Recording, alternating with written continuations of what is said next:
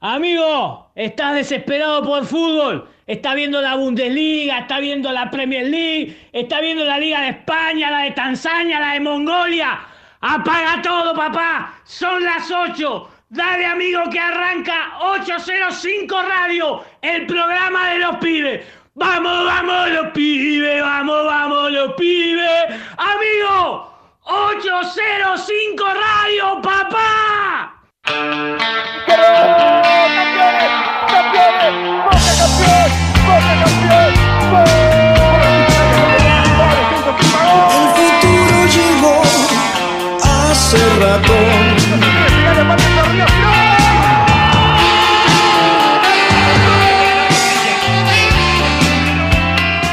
Una charla, un gol en el minuto 90, ese partido que siempre volvés a ver.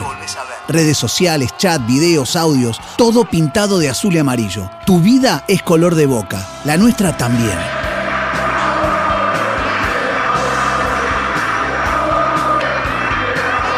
Estás en 805 Radio. Somos jóvenes, somos Geneises y jugamos de local.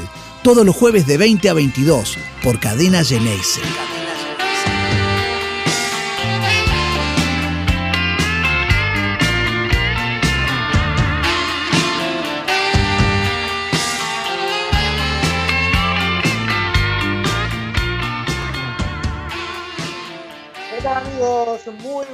Noches, bienvenidos una vez más a esto, a esto que denominamos 805 Radio, el programa del hincha de boca. Hoy realmente tenemos un programón para seguir trayéndole a la gente como bien acostumbramos desde los comienzos hasta el día de hoy. Un programa hecho por y para la gente, donde tenemos la palabra del hincha de boca, donde exponemos eh, jueves a jueves el sentimiento del hincha de boca, las locuras que hace el hincha de boca y obviamente todo aquello que sea relacionado y que sea cercano al hincha de boca. Pero bueno, hoy realmente como, como bien le decían, tenemos un programa, tenemos eh, varias comunicaciones y bueno, obviamente también contamos con varias secciones que ya la gente viene siguiendo, viene acompañando y viene eh, llevando junto a nosotros eh, realmente de la mejor manera. Pero bueno, para todo esto y más, voy a empezar a saludar a mis compañeros de la mesa. Ale, buenas noches, bienvenida, ¿cómo estás?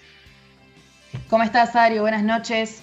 Un placer nuevamente encontrarnos en 805 Radio, en la radio de la juventud, bien Geneise, bien hincha de boca. Y acá estamos para arrancar un nuevo programa, lo que se nos viene con unos invitados de lujo, como ya estamos bastante acostumbrados o mal acostumbrados acá en 805 Radio, para llevar adelante este programa con las secciones que ya tanto nos gustan, las que conocemos, tenemos el Hall de la Fama, volvemos con el, con el anecdotario, con más historias de hinchas que nos cuentan todas esas locuras que hicieron por ver al Geneise. También vamos a tener, como siempre, la, la sección Nuestro Grito de Amor, con esos relatos tan, tan simbólicos, tan románticos de lo que es este amor justamente que sentimos por boca.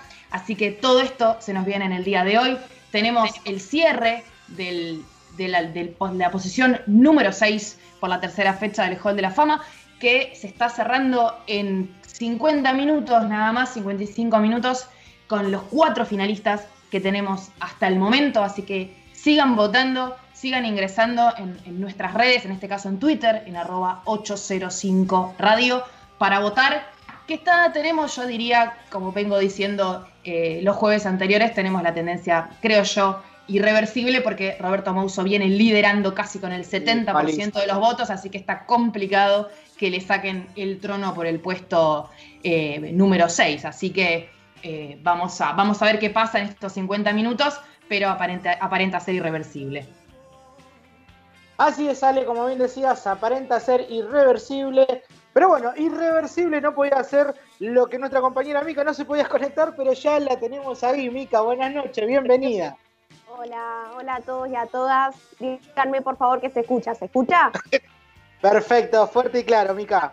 Vamos, menos mal, un par de, de, problemitas técnicos minutos antes de salir al aire, pero por suerte una amiga me dijo, peor es ser de River, de River y claramente hay cosas peores que tener problemas, como por ejemplo defender. Pero bueno, acá estamos en un nuevo programa de 805 Radio, ya está, ya me cambió el humor, estoy contenta, contenta de hacer nuevamente este programa. Como dijeron ustedes, se viene de todo y bueno, una nueva, eh, una nueva edición de, de por el Mundo. Tenemos a alguien muy importante que vamos a estar entrevistando en minutitos nada más.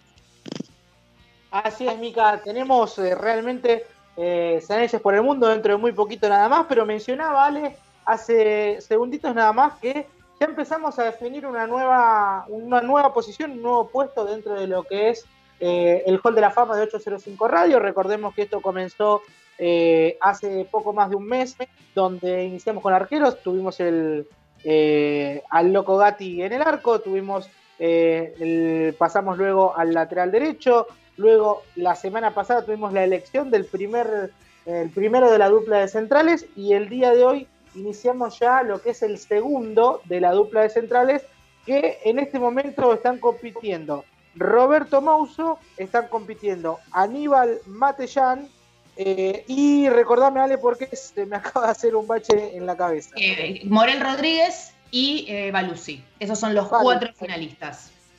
Ah, está, repasamos, repasamos y le recordamos a la gente que hasta el momento, como bien marcaba Ale, tenemos una, una, una tendencia realmente eh, irreversible porque tenemos a Roberto Mouso liderando la tabla de posiciones con 69, 69% eh, de los votos, 17% el segundo puesto y esto, la verdad que acá sí me llamó mucho la atención, Morel Rodríguez y en tercer lugar Aníbal Matellán. Cuarto puesto, bueno, para Víctor Baluski, pero tercer puesto para Aníbal Matellán muy por debajo de eh, Morel Rodríguez cuando uno tendría a decir que eh, estaba entre Roberto Mouso y Aníbal Matellán, ahí la, pelea, pero bueno, eh, a, mi parecer, y por lejos, Roberto Mouso está por encima de, Aníbal Matellán por una cuestión de ser el jugador que más veces vistió la camiseta de Boca, por lo que ha ganado y demás. Pero, realmente me, sorprendió mucho Matellán en el tercer lugar, no sé qué, les pareció a ustedes. Sí, totalmente. Una diría por, la historia más reciente del club de las últimas décadas, Aníbal Matellán era, era el nombre que, se candidateaba para un segundo puesto cantado, diríamos, pero bueno, esto, esto es lo bueno de que participen eh, nuestros y nuestras oyentes ahí del otro lado para contradecirnos un poco, ¿por qué no? Porque hubiésemos esperado eh, una pelea a la final Mouso contra Matellán y no fue así, ya que Morel Rodríguez está en segunda posición, de todas formas lejos eh, de Roberto Mouso, como bien decíamos. Así que esto es lo interesante de, este Hall de la Fama. Que, la gente se basó en Morel Rodríguez y voy a dar mi punto de vista o validar en cierto punto tratando de entender el porqué de la segunda posición de eh, Morel Rodríguez es que es un jugador que en los partidos importantes siempre respondió. Y más si tocaba jugar con River, no había clásico que jugara mal Morel Rodríguez. Entonces yo creo que la gente se basó en eso para, para acompañarlo. Pero bueno, después tenemos mensajes de la gente que, nos acompaña, que, que, nos escribe a través de las redes, como el caso de Fabián Castellic, que dice, tuvo que anular a Figo, no puede perder. Y es verdad, o sea, si uno se, acuerda, o sea, la, mejor actuación de Aníbal Matellán fue eh, anulando nada más y nada menos que a Figo, que era la estrella de los Galácticos en ese momento, eh, para que Boca lograra la, Intercontinental y así todo no fue acompañado con, con tanta con tanta solidez como si lo tuvieron otros jugadores, como el caso de Morel Rodríguez en, la encuesta, ¿no? Además, creo que si, si una tendría que poner en el currículum vitae, viste el encabezado, digo, lo principal en tu carrera, creo que Aníbal Figo iría en el encabezado del currículum de Aníbal Matellán, creo que estaríamos de acuerdo. En la biografía de las redes sociales iría. Claro, olvídate. A ver, a mí me, yo fuera Matellán, dicen, ¿cómo te llamas? Anulé a Figo. Chao. Una remera que diga. Claro, yo anulé a Figo, ¿viste? Como decía, yo te vi en la B, bueno, yo anulé a Figo.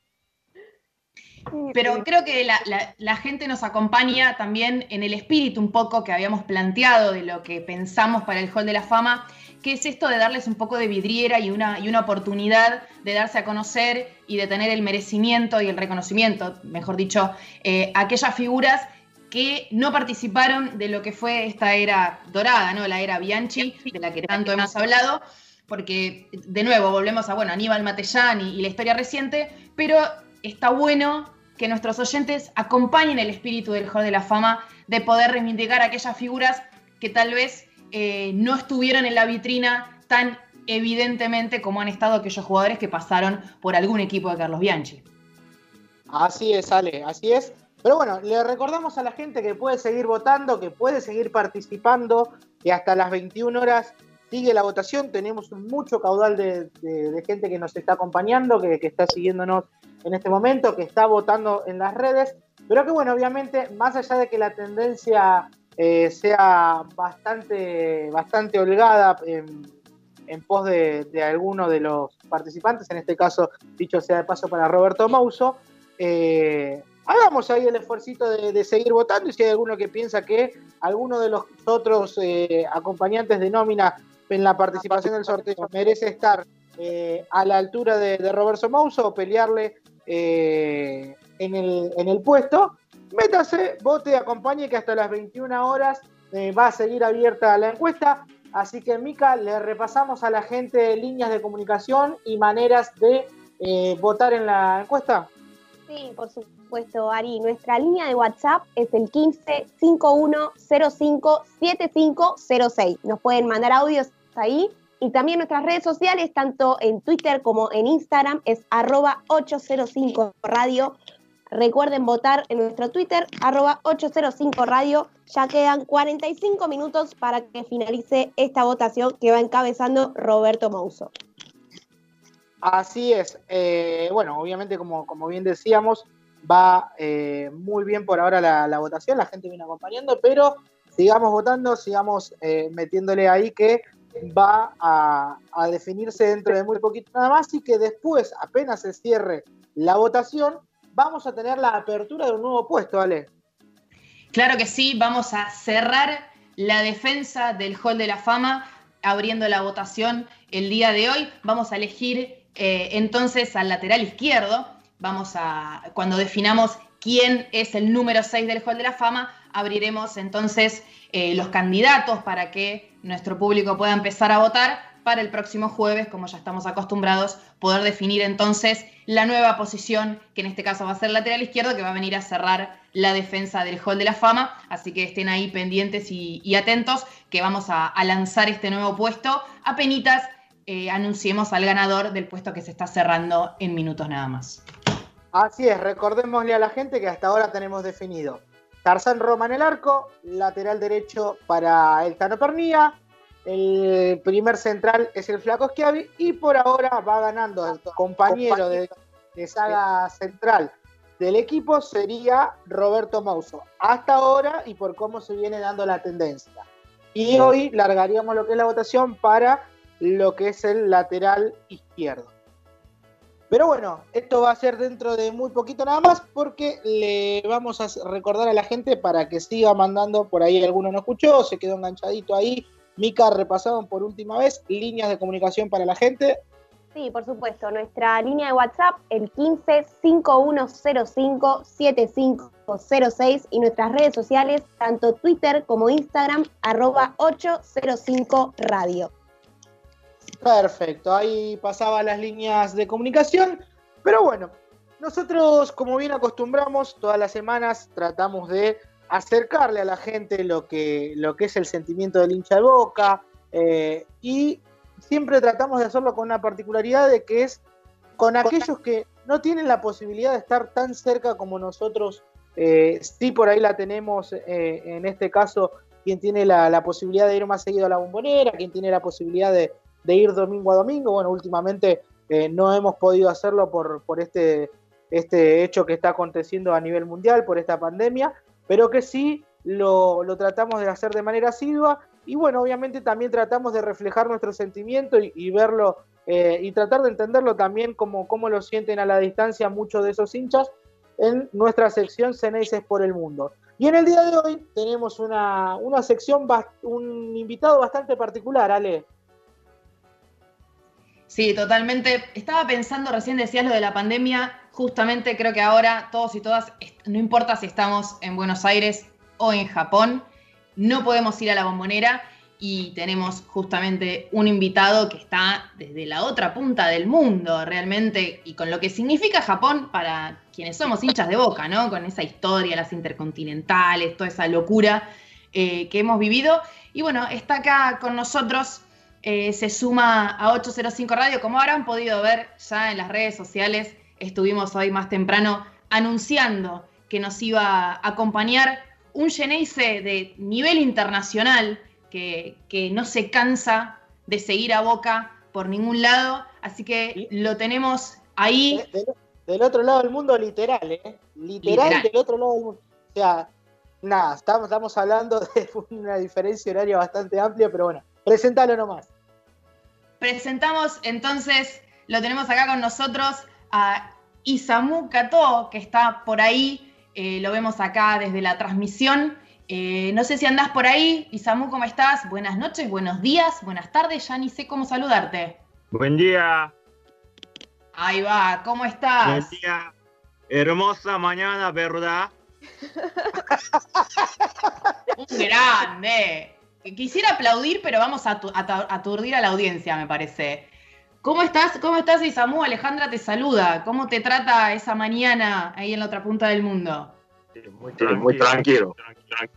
Contanos un poquito cómo, cómo nació tu amor por Boca, cómo es que, pudiste hacerte hincha de Boca, cómo nace esa locura eh, y cómo, cómo es eso de pregonarla eh, a tanta distancia de, Buenos Aires, estando tan lejos de, Boca.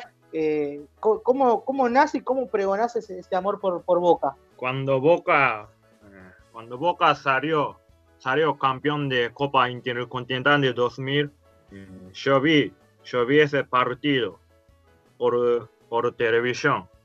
Antes eh, me, me, emocionó mucho el aliento de la hinchada, que, que ese, ese día vinieron 10 mil hinchas, hinchas de boca, hasta Japón.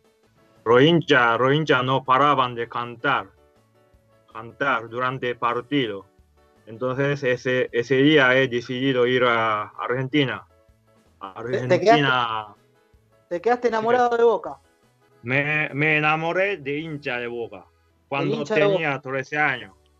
¿Y, te acordás algo de, de, aquel momento? Bueno, obviamente dijiste que tenías 13 años, eras chico, pero, pero digo, en la calle se veía cómo, cómo era la, llegada de la gente Boca, había mucha gente en las calles, porque viste que después fueron los, plumíferos, dijeron que habían llevado más gente que Boca y, era una mentira terrible. Entonces, alguien que, lo vivió allá, que, lo, vivió de cerca, ¿se notaba que realmente había la cantidad de gente que había viajado?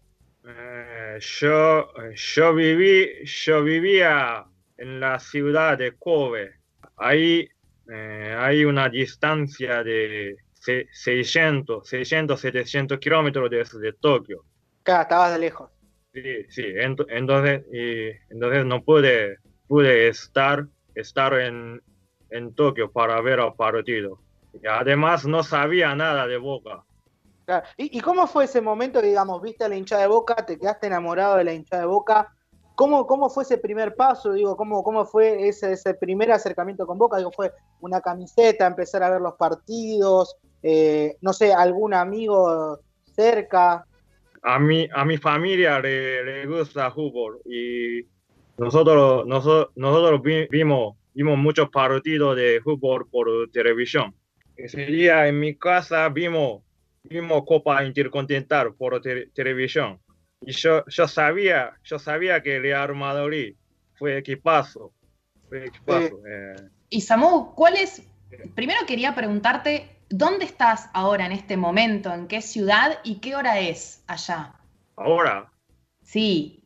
Ahora yo vivo, eh, yo estoy en la prefectura de Saitama, eh, al lado, lado de Tokio. Ah, ok. ¿Y, qué hora es ahí? Eh, son las 8, 8 por la mañana. 8 de la mañana, claro, acá son las 8 de la noche, son exactamente 12 horas de diferencia, como la 12. Te hago una, te hago una pregunta, Isamu, ¿cuál es tu jugador favorito de Boca? ¿Qué jugador Jugador número 12. Jugador número 12. La gente. un Qué grande. Te banco al, al millón por ciento, Isamu. Es lo más grande que tiene Boca. Isamu, ¿cómo estás? Micaela te saluda. Recién estabas contando que, bueno, vos te enamoraste de la hinchada allá por el 2000, cuando, cuando viajamos a Japón, tenías 13 años. Yo quería consultarte, ¿cuándo fue la primera vez que, vos fuiste a la bombonera, que pudiste relacionarte con, algo de boca, cuando llegaste a la Argentina? Eh, ¿Cuándo fue la primera vez que, te compraste una camiseta? Si podés contarnos un poco eso, tus inicios eh, como fanático bostero. Cuando, cuando tenía, tenía 14 años, 14 años yo, eh, yo, compré, yo compré la camiseta de Boca por, eh, por primera vez en Japón, en Japón. Y eh, el año 2009, dos- mm, 2009 he visitado, he visitado a Argentina por la primera vez cuando yo tenía, yo tenía 21 años. ¿Y conoces la bombonera? ¿Y Samu, conoces la bombonera? Sí. Desde año 2000, desde año 2009 he visitado a Argentina 13, 13 veces. 13 veces. 13. Qué gran- qué gran. Y Samu, mira, yo te voy a poner un tema ahora y quiero que, que- que- porque me están diciendo por acá que te gusta. A ver, ¿qué, qué- qué te parece? Porque tengo varios amigos acá, que tenemos amigos en común, que te, te gusta la Mona Jiménez. Que me, me Ah, están diciendo, "Pon- me están diciendo, ponele Samu un tema a la Mona así se despierta. Ah, te, te entendí, te entendí. Acá te, te están escuchando, bueno, Juan Pablo, Rodri, Dami Arias, están todos los chicos ahí escuchándote. A ver, a, a ver, ahí está el tema, a ver. Boca Junior, hoy te vine a ver. Ponga huevo, hoy no podés perder. Te llevamos dentro el corazón. Y la 12 quiere que se haga campeón.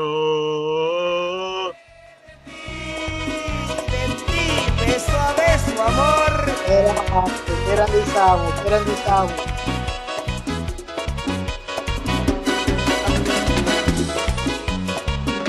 Ahí pasaba, ahí pasaba el tema que, nos cantaba de beso a beso de la mona. Eh, realmente, Samu, son más argentinos que muchos, la verdad. ¿Qué te iba a decir? Escúchame, ¿cómo, ¿cómo nace esto de el japonés más descontrolado? Eh, estás por Japón, siempre vestido de boca, cantando canciones de boca. Sí. No, no, no, no me acuerdo. No, no, no te acuerdas, bueno, como, como, eh, ¿cómo es esto de que vos andás siempre, digo, eh, vestido de boca, en la calle, cantando canciones de boca? Eh, ¿Es una cuestión de todos los días o simplemente lo, lo haces como, como, como le salen a todos de, del inconsciente, es decir, vas solo caminando y por ahí vas cantando canciones de boca sin darte cuenta? Todo, todo, todo día eh, yo llevo, yo llevo la camiseta de Boca, salgo a la calle, calle de Japón, y yo viajo, viajo a todo lado. Yo, can, yo canto, canto los temas de Boca para, para demostrarle a la gente que Boca es el más grande. Y Samu, ¿vos viniste a la Argentina para la final de la Copa que se suspendió? ¿Puede ser que viniste y se suspendió por la lluvia en ese partido? Eh, ¿La sí, semifinal? La lluvia de mierda. Lo ¿Y de qué pasó? River, que no paran de llorar. Contanos un poco de ese día, ¿qué pasó? ¿Qué, qué hiciste? ¿Te volviste al final a Japón? Cuando, cuando nos anunció que, que el, partido se, se ha suspendido, yo volví, yo volví a Japón. Y no, no pudiste, o sea, no pudiste ver, perdiste la entrada, todo. Sí, Lo tuviste que ver por televisión allá. yo estaba en, yo, yo estaba en avión, No, no llegás, claro, No, si tenés como en el 30 avión. horas. porque, porque después de sí, después del partido, a la, a las 11 por la noche de ese día, yo salí a Japón. Claro, qué locura, no, no llegaste ni a ver el partido. Escúchame, ¿y cómo fue el momento que tomaste la decisión de, de venir a ver el partido? Digo, pues me imagino allá que te habrán tomado como un loco, decir, dejo todo, me voy al otro lado del mundo a ver un partido y me vuelvo.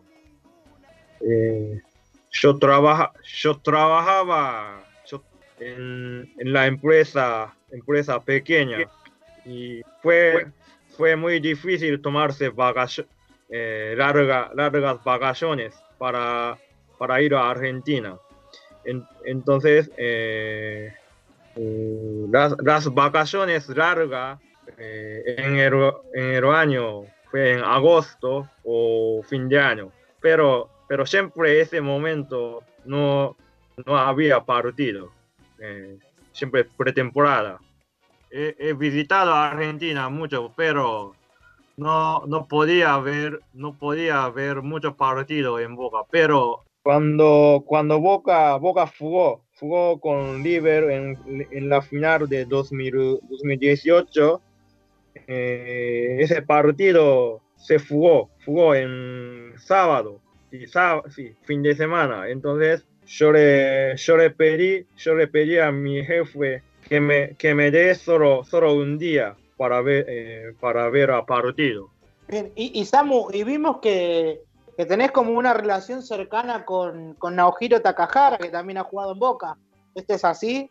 Sí, eh, Takahara, Takahara ha fundado su club el año 2000, 2015, 2015. Yo lo sigo alentando desde ese momento. Y me, me bueno, por lo que vimos, eh, Takahara, al igual que vos, quedó eh, enamorado de la, de la hinchada de Boca porque el club que, que, fundó tiene la camiseta con los colores de Boca, ¿verdad? Sí, porque, porque estaba, a pesar de poco, poco, momento, eh, poco tiempo, Takahara, Takahara todavía sigue, sigue amando a Boca. Por eso, por eso Takahara ha elegido, ha elegido azul y oro como, como la camiseta de su club. Qué grande, qué grande. Che, acá me están diciendo por, por privado que sos fanático de la milanesa y los chinchulines. sí, eh, sí eh, que me hagan chinchulín. Bien, ¿no? ¿Puede ser que tomes mate? Eh, todo lo, sí, todo el día yo tomo mate. Que me, que me, mande, que me mande la yerba. claro. Eso te iba a preguntar. Yerba, ¿Hay yerba? ¿Hay yerba en Japón? ¿Se consigue? Sí, pero, pero no, no, hay, no hay muchas variedades. Ay, claro, hay, hay pocas. Y bueno, entonces te proponemos en 805 Radio, cuando se termine la pandemia del coronavirus, te venís a la Argentina, hacemos un asado con chinchulines y comemos unas milanesas. ¿Te parece?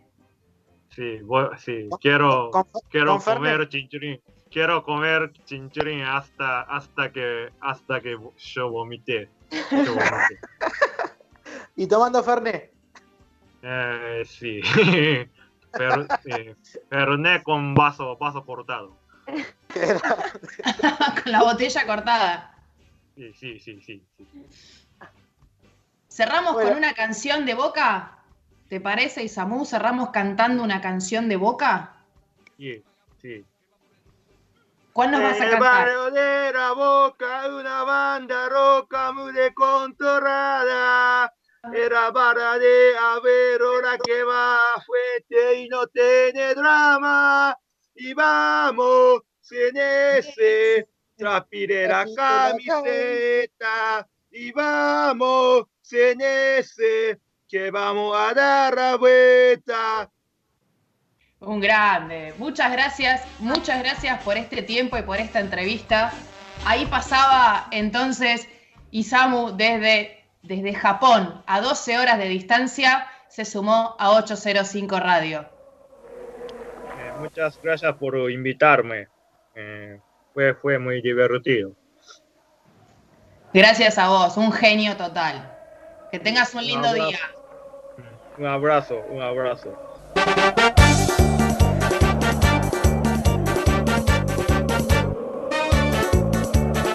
Ahí, ahí pasaba, ahí pasaba Isamu Kato en el otro lado del mundo, desde Japón. Eh, realmente increíble, increíble. Desde Japón, 12 horas de diferencia, 8 y 38 de la mañana en este momento, recién arrancando su día. Eh, qué, locura, realmente el sentimiento del, hincha de boca que cada día eh, parece que parece algo reiterativo, pero, pero cada día lo confirmás un poquito más y un poquito más de, del sentimiento y las fronteras que rompe el hincha de el hincha de Boca, el sentimiento por, por Boca realmente eh, es increíble. Totalmente, Eh, Ari. Además, per- perdón que quería agregar, porque la gente no vio lo que nosotros vimos. Él se conectó y estaba con el piluso de Boca y con la Claro. casaca de básquet de Boca a las 8 de la mañana en Japón. Una cosa espectacular que solamente la gente de Boca, y él lo dijo muy bien. El, No, su pero jugador favorito de Boca es el número 2. No, la rompió toda. La, con eso la, la descoció toda.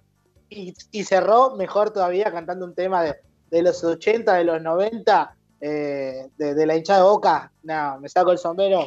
Te esperamos cuando quiera, Isamu. Pero bueno, como bien decíamos, eh, seguimos con, con nuestro programa, seguimos con, con otra de las secciones que, realmente eh, viene a, colación de, lo que nos decíamos. Y tenemos a nuestro amigo invitado de, de todas las eh, semanas, que bueno, obviamente no- nos viene acompañando jueves a jueves y que la gente viene sorprendiéndose, viene eh, divirtiéndose con sus anécdotas, pero que hoy vamos a seguir con la temática de la semana pasada. ¿Con qué, Ricky? Hola, ¿cómo les va a todos? Buenas noches, todos y todas. ¿Cómo, cómo estás, Ricky? Bueno, hoy, hoy tenemos una temática en la que vamos a continuar con la semana pasada, que dejaste con la boca abierta más de uno, y más de uno nos quedamos ca- cantando la- las canciones que trajiste la otra vez. Bueno, pens- pensé varios temas, pensé algunos muy resumidamente y todo para abrir el juego a la mesa. Pensé, bueno, algunos, algunos cantitos que no tienen autor este, conocido, eh, que, no, que, no viene, que no provienen de algún autor conocido, y les quiero contar por qué. Hay algunas canciones que en algún momento no seguían el ritmo de alguna de algún tema, sino que salían muy sobre la marcha. ¿Y qué tenía de, de color esto? Que en general eso pasa, o pasaba, cuando Boca iba de visitante. Entonces, ¿cuál era el concurso que vos tenías con un amigo tuyo en la cancha de Boca? Cuando la Sí. gente de Boca cantaba la canción en la cancha de Boca, si vos la conocías es porque había sido de visitante. El de al lado, si no la cantaba, era porque no había ido de visitante. Y para nosotros, los que vamos de visitante, los que fuimos de visitante, hay una diferencia notable. El que va a la cancha solamente de local y el que iba de local y de visitante, había una cosita de diferencia. Entonces, bueno, la más graciosa de las que me acuerdo, eh, yo no sé cuánto ustedes se acuerdan de política, pero en el año 83, cuando termina la dictadura, la, se presentaba Alfonsín eh, y en provincia de Buenos Aires, por el peronismo, la fórmula del peronismo era eh, Luder Vittel y en, en la provincia de Buenos Aires como gobernador estaba Herminio Iglesias, que fue un personaje muy famoso. Mucha gente lo conoce por haber quemado el cajón, pero hubo muchas otras cosas de Herminio Iglesias. Y Herminio Iglesias, como una de sus características, digamos, que se conocía, era que él había sido operado de un tumor y le habían sacado un testículo. Entonces nosotros fuimos con, unos- con un grupo de amigos a ver Boca River en la cancha de Vélez. Pocas veces yo vi la cancha de Vélez, bueno, en la cancha de Vélez verda llena es muy difícil, pero en- en- hubo muchos partidos de Boca en la cancha de Vélez y era muy, este, muy impresionante la cantidad de gente de Boca. Y obviamente la gente de Boca siempre se caracterizó por apoyar al peronismo. Entonces, era el único lugar, la cancha, donde se alentaba mucho a, Herminio Iglesias y conociendo esta operación que había tenido, hay un recuerdo que yo tengo de estar en el medio de la popular recontra apretado y todos levantando la mano cantando Herminio, hermano, cuídate el huevo sano. In- inolvidable momento porque vos ni sabés si, digamos, sabíamos a quiénes íbamos a votar y todo, pero esta, este, este apoyo popular a Herminio, que yo no sé si Herminio tenía ganas que le cantemos esto. Eh, Claro, te matan. y Herminio nunca lo dijo públicamente. Se corrió la bola y en algún momento más o menos todos sabíamos, pero que de pronto, yo quiero decir, en la cancha de Vélez debían entrar, no sé, 25 mil personas en la popular, todos muy apretados. Le ganamos a River 1 a 0 con gol de Berta, el número 5 Berta. Eh, pero todos cantando eso, yo siempre levantaba la mano y cantaba y pensaba todo el tiempo si Herminio estaría contento o hubiera preferido otro tipo de canto.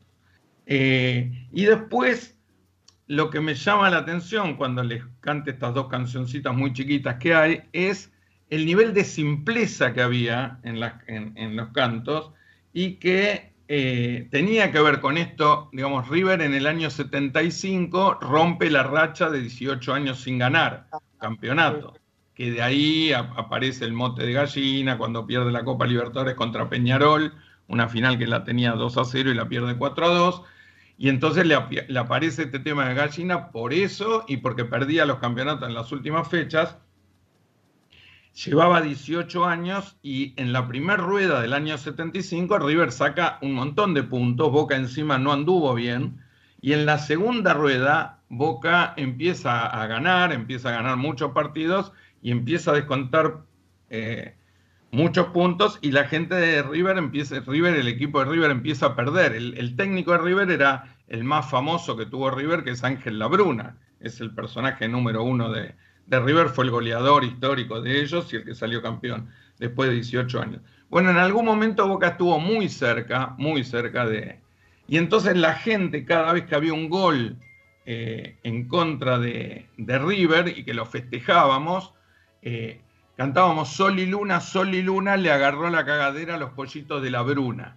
Y era una canción de una simpleza increíble, pero que cantado en la cancha de Boca con 50.000 personas. Claro, se venía En ese momento vos tenías la sensación de que estábamos. Había esa, después había otra, eh, Mandarina, Mandarina, la Copa Libertadores no se hizo para. Y todo eso para nosotros era como cantar canciones muy este, elaboradas. Por eso les contaba que después la generación nueva, que ya viene con canciones con letras y estrofas enormes, uno tuvo que aprender a esto. Y después los dos temas que les dejo para charlar en la mesa, eh, a ver qué opinan.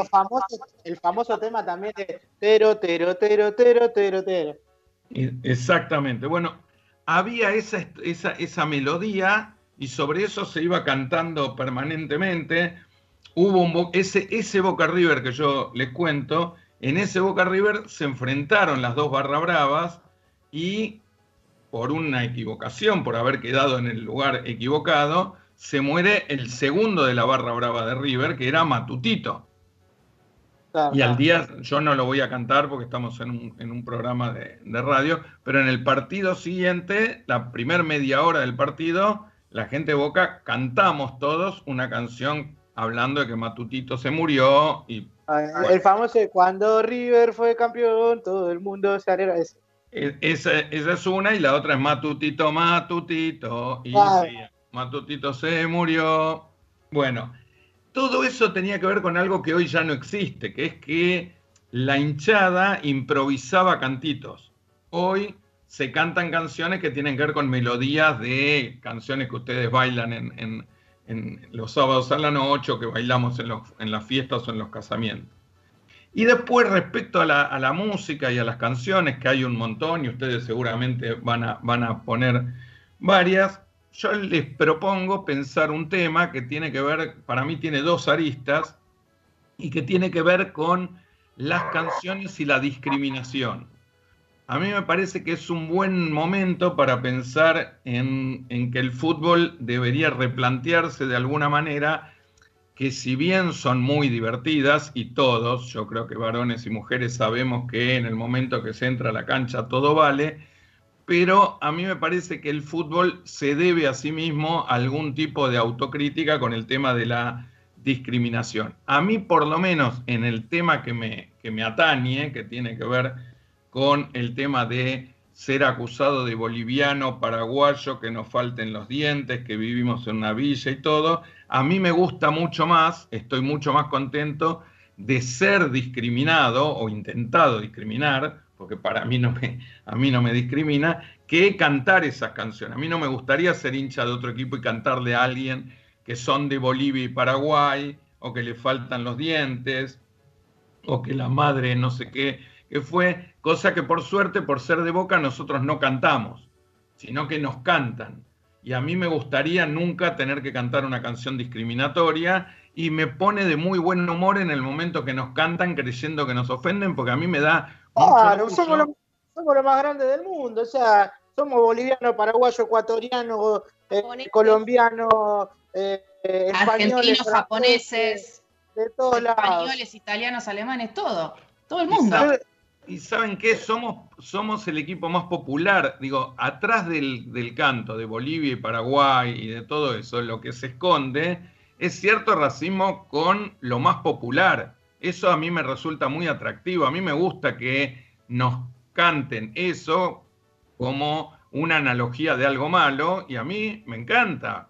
Digamos, yo me llevo muy bien con la gente de Bolivia y Paraguay y no tengo ninguna discriminación ni me siento ofendido. Pero... Es, que, es que esto nace, Ricky, ¿sabes a razón de qué? Y, esto en estos últimos días se, estuvo haciendo eh, bastante, se estuvo haciendo carne bastante en, en un canal deportivo que, que, hay, que bueno, obviamente al 95% de los que están sentados y se le escapa la pluma por la manga del saco, te dicen eh, Boca vendió, el Boca es marketing, Boca esto, eh, porque les molesta que van a Italia y eh, la referencia del fútbol argentino es Boca, van a Japón, la referencia del fútbol argentino es Boca, España, Colombia, lugar por el lugar más recóndito del planeta que vayas, la referencia del fútbol argentino es Boca, señores. Entonces, les molesta ser parecer, les molesta que tener que parecerse a Boca y no llegar en su vida, y perdón la palabra que voy a decir, en su vida de miércoles, no van a llegar a ser lo que son Boca. O sea, ese, ese como, como doña, doña Carla, que, en el barrio que aparenta lo que no es y nunca va a llegar a ser, bueno, así. No van a llegar a ser nunca lo que es Boca. Lo que vos decís es tan cierto, y a mí ya sé de quién estás hablando y creo que toda la gente sabe quién está hablando, que yo creo que además eso trasluce un enorme complejo de inferioridad. Porque si hay algo que es indiscutible, él, yo lo escuché el otro día porque me, contaron, entonces fui a buscarlo a las redes, eh, que él dice, es el marketing de Boca, Boca no es el más grande, alguien inventó que es la mitad más uno. Bueno, si hay algo que es indiscutible para cualquier personaje objetivo, digo, por ejemplo, Alejandro Fabri es amigote, Alejandro Fabio odia a Boca y a River porque él tiene la teoría que nos favorecen siempre y a él le gustan los equipos chicos, él es de Platense, etc. Pero Alejandro Fabri no discute que Boca es más popular que River y que es mayoritario. No lo discute. ¿Por qué lo discute Leo Farinela? Por complejo de inferioridad, porque a mí, si yo en algún momento quisiera ser hincha de algo que fuera el segundo equipo más importante, no me molestaría lo que, lo que es tonto es ponerse a discutir que el otro es más grande y es más popular y la cancha tuya es mucho más famosa y que la gente paga una fortuna por conocer tu cancha y no la, y no la del otro equipo, que los jugadores más famosos les gustaría venir a Boca. Eso, negarlo, muestra complejo de inferioridad, no muestra una discusión en serio. Si vos querés discutir en serio, podemos discutir ¿Querés discutir si el descenso es compatible con la Copa Libertadores? Yo creo que tampoco es discutible. Ahí es donde me parece que los hinchas River muestran ese complejo de inferioridad. Si vos hablas con un hincha River inteligente, el tipo te dice, sí, ustedes son más grandes. Por títulos, por hinchada, por, eh, por cancha, por fama, por, porque están locos, por lo que quieras. Por lo bueno, por lo malo, por lo que quieras. Porque metes 10.000 personas en Japón en el año 2000, pero después en el 2003 en plena crisis terrible, también metes 10.000 personas en Japón. Digo, me parece que cuando este hombre dice eh, todo lo que dijo, que siempre lo ataca, eh, siempre ataca a Boca y ataca a su hinchada y ataca a su gente, cosa que yo creo que nosotros no deberíamos nunca entrar. Todos nosotros tenemos amigos y amigas de River. Con lo que en la cancha todo vale y en la cancha vale cantar. Ahora, después si vos te sentás y sos periodista, me da la impresión que hay determinadas cosas que tenés que aceptar porque estás trabajando como comunicador, no como hincha. No sé qué opinan. No, yo, a ver. Ah, perdón, Ari.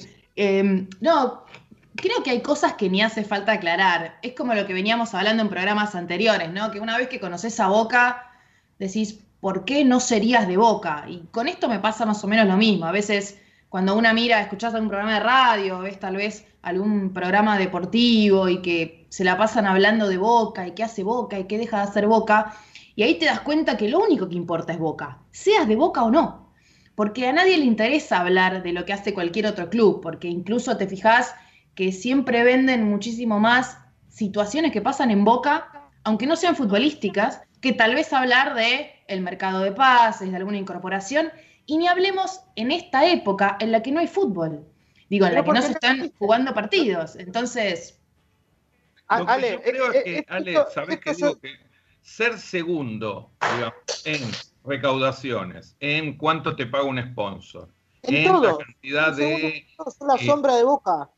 Son la sombra de boca históricamente. A ver, si nos ponemos a mirar, y esto yo, yo creo que no, no hay discusión en esto, eh, pero está bueno que, que se dé esta charla porque Viste, esto es como el miente, miente que, que, algo quedará, de que te quieren instalar de que River es el, el más grande, que esto, que lo otro, son un chamullo histórico, siempre fueron segundos en recaudación, segundos eh, en hinchada, segundos en cuanto a títulos, segundo, eternamente segundo en todo.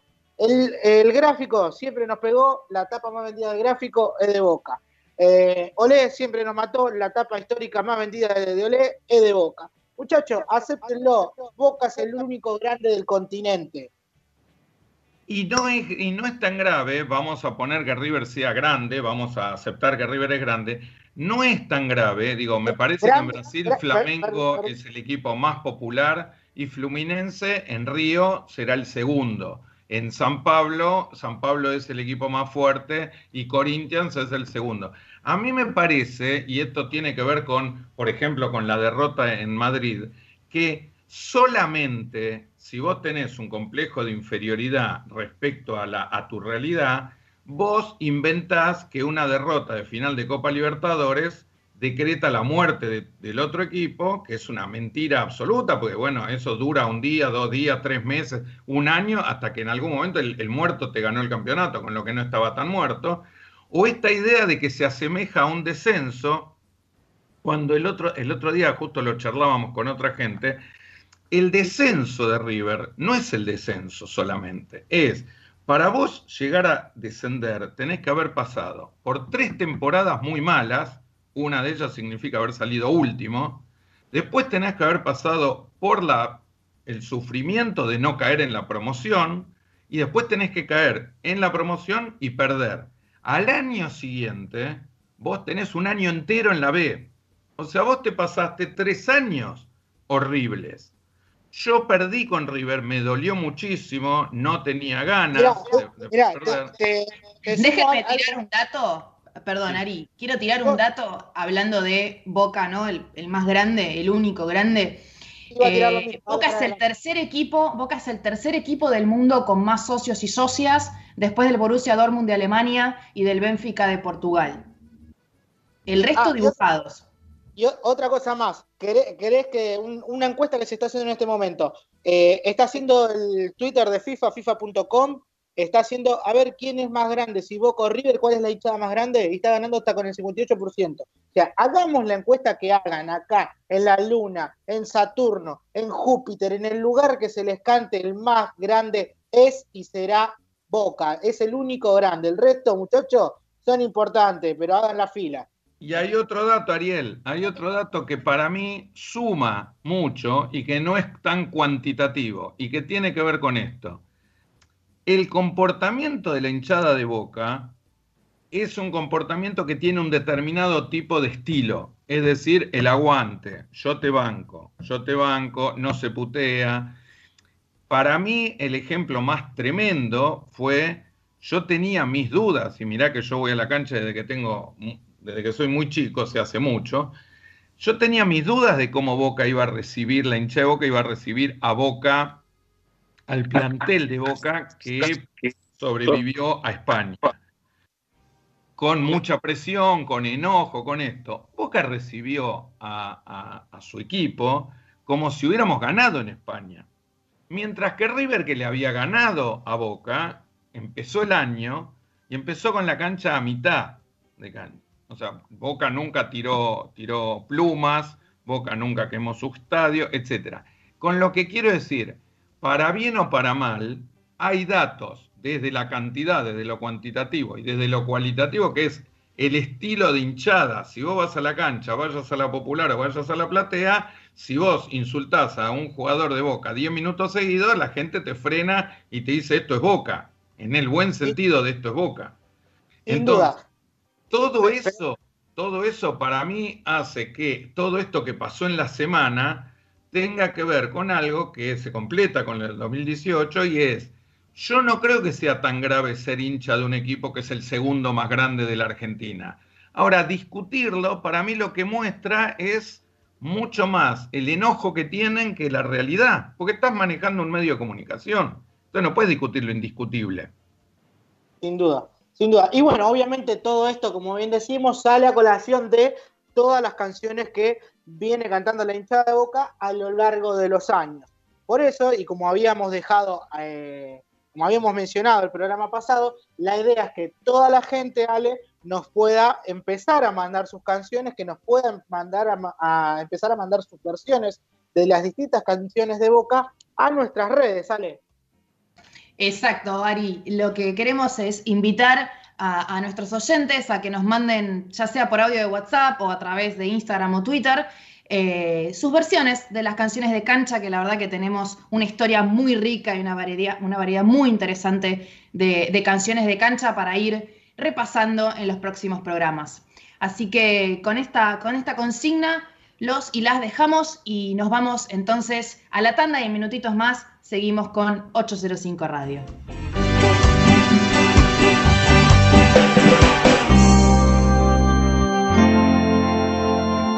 Mi nombre es Pipi Jiménez y estás en 805 Radio. Todos los jueves de 20 a 22 por cadena. Sexualisex Job. Sexualisexshop.com.ar. Avenida Corrientes 1145 Cava. A media cuadra del obelisco. Lencería erótica. Disfraces. Juguetes para adultos. Lubricantes. Aceites para masajes. Calor frío neutro. Perfumes con feromonas y películas.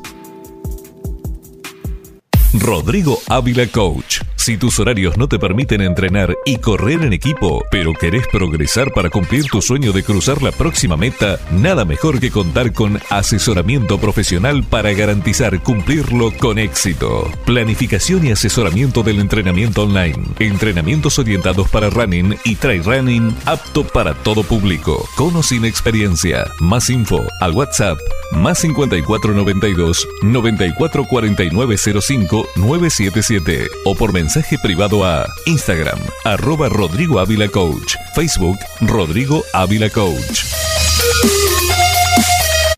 Papelera Papelmar. ¿Necesitas artículos de embalaje y descartable? No busques más. Papelera Papelmar tiene la solución. Desde hace 17 años nos especializamos en la comercialización y distribución para gastronómicos e industriales. Encontranos en nuestra sucursal de Avenida Francisco Beiró 5601 Cava. Contactanos por teléfono al 4653-0542 o 4653-9246. Y ahora también tus pedidos por WhatsApp al 11 23 63 16 51. También nos podés seguir en Facebook e Instagram, arroba papelera papelmar. Nuestros envases juegan un gran papel.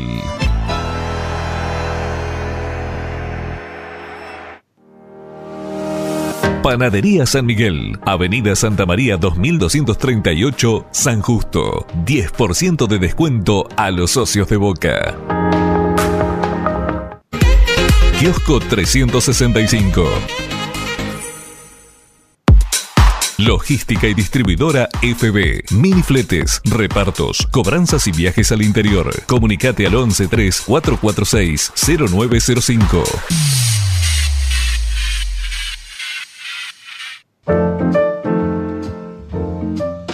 Doctor Luciano Buffarini Bicicletas Nechi, ubicados en Juan Manuel de Rosas 3606 San Justo. Encontranos en www.nechi.minitiendanube.com, donde podés encontrar las mejores marcas en un solo lugar. Hola Ceneices, soy Laucho Oliveros y está sintonizando 805 Radio, nuestro lugar de encuentro cada semana por Cadena Ceneice.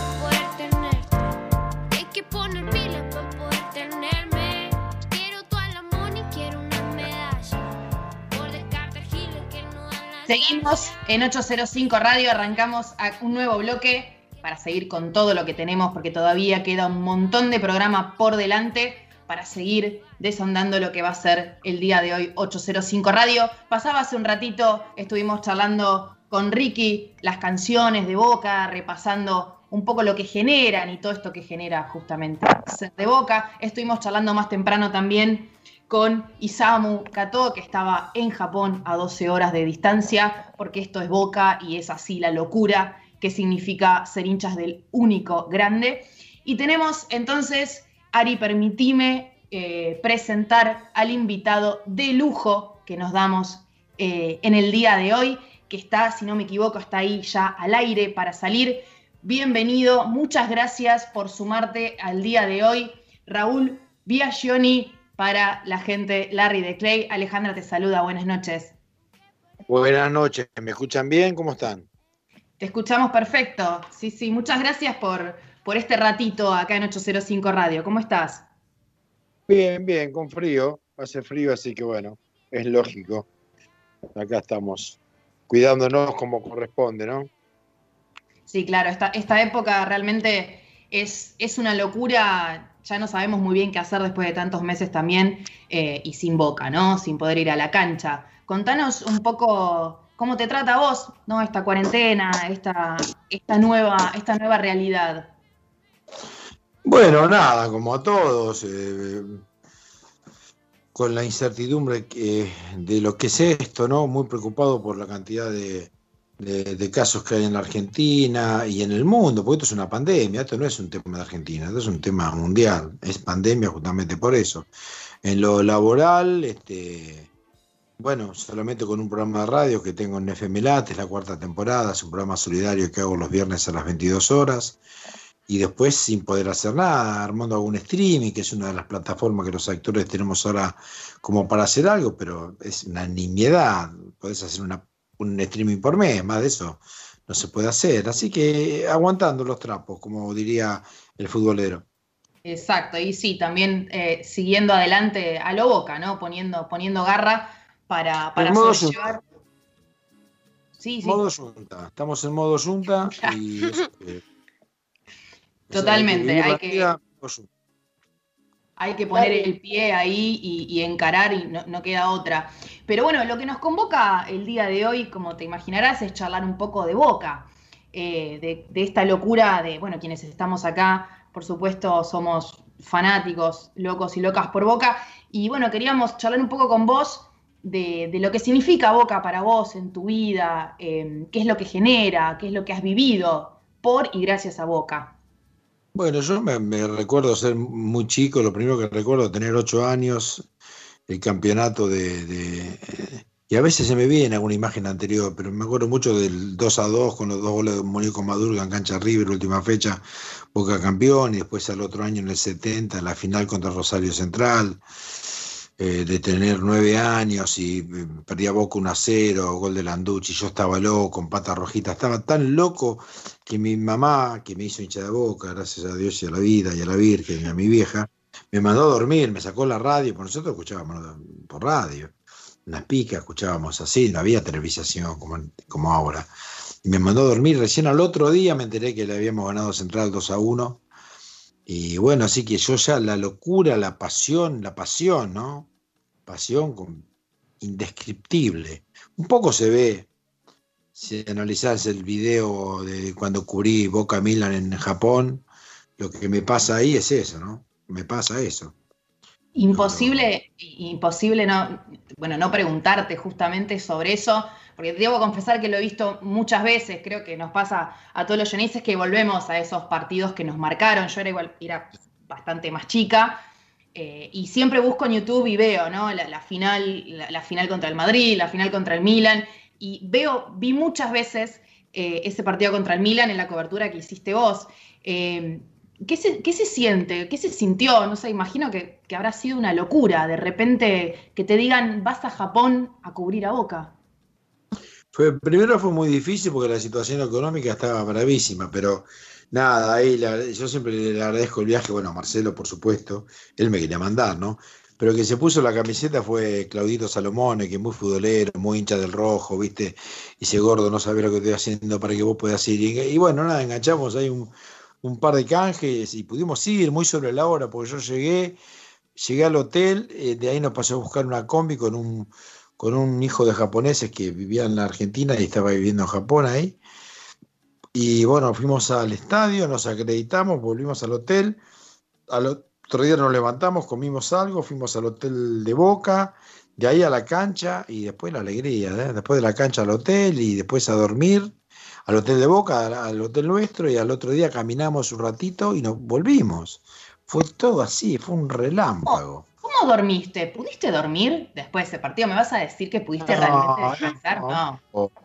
No, muy poco, no me importó, pues fue tremendo, porque aparte después llegar, el viaje en avión, trabajando, porque entre los hinchas de boca no paraban de cantar en el avión, después grabando notas con los jugadores, viaje largo, después llegar bajarme eh, del avión, subirme a la autobomba y lo que yo nunca vi en mi vida, de 6 a la boca, no pude entrar a la boca. Nosotros ahí, la gente que ve se da cuenta, al final de la nota ves a los jugadores tirándose al, piso del campo de juego y yo haciendo eh, la voz en off, no se me ve a mí. Yo quería entrar con los jugadores, tirarme era imposible, porque no, no entrábamos más. Así que llegué al, canal muerto, me pegué un baño, comí algo y después, bueno, la entrada con el autobomba, los jugadores y toda esa locura hermosa, ¿no? Larry, voy, a, voy a volver a, caer en el, tema de, del partido en Japón. Creo que, cualquiera que, se cuelga un rato mirando, mirando videos de Boca, creo que es uno de los videos obligados ese, el, de tuyo, el tuyo en Japón por, por una cuestión eh, más sincera eh, y visceral. Yo creo que, el hincha de Boca eh, se ve reflejado en vos en ese momento.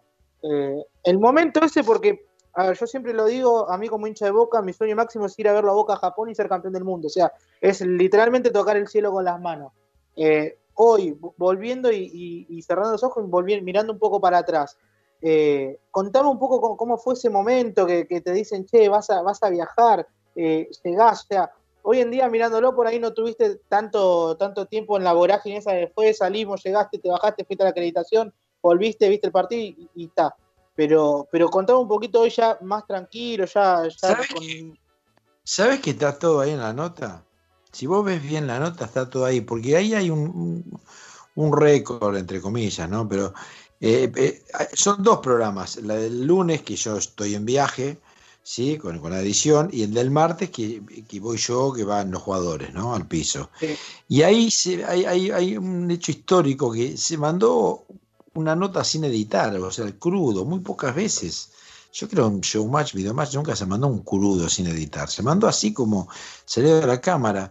Y hay un momento que yo estoy ahí y digo, ¿sabes que recién ahora me doy cuenta que estoy en Japón? Cuando estaban a punto de patear los penales. Recién caí ahí. Y era todo, porque si Boca perdía, era el gordo Mufa, que, iba, que no vaya gordo, hinchaste tanto para ir. Viste, el futbolero es así. Los futboleros somos así. Rompió tanto lo quinoto este. Yo me río porque ¿por qué? ¿Cómo no fuiste vos a Madrid, gordo, con el ajo loco?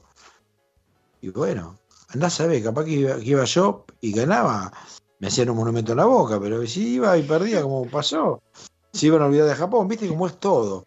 Pero está todo ahí, inclusive no me daban los números, porque en el segundo programa que pasan toda la parte de los penales sin editar, yo los miro a mí, y yo, yo ¿cómo?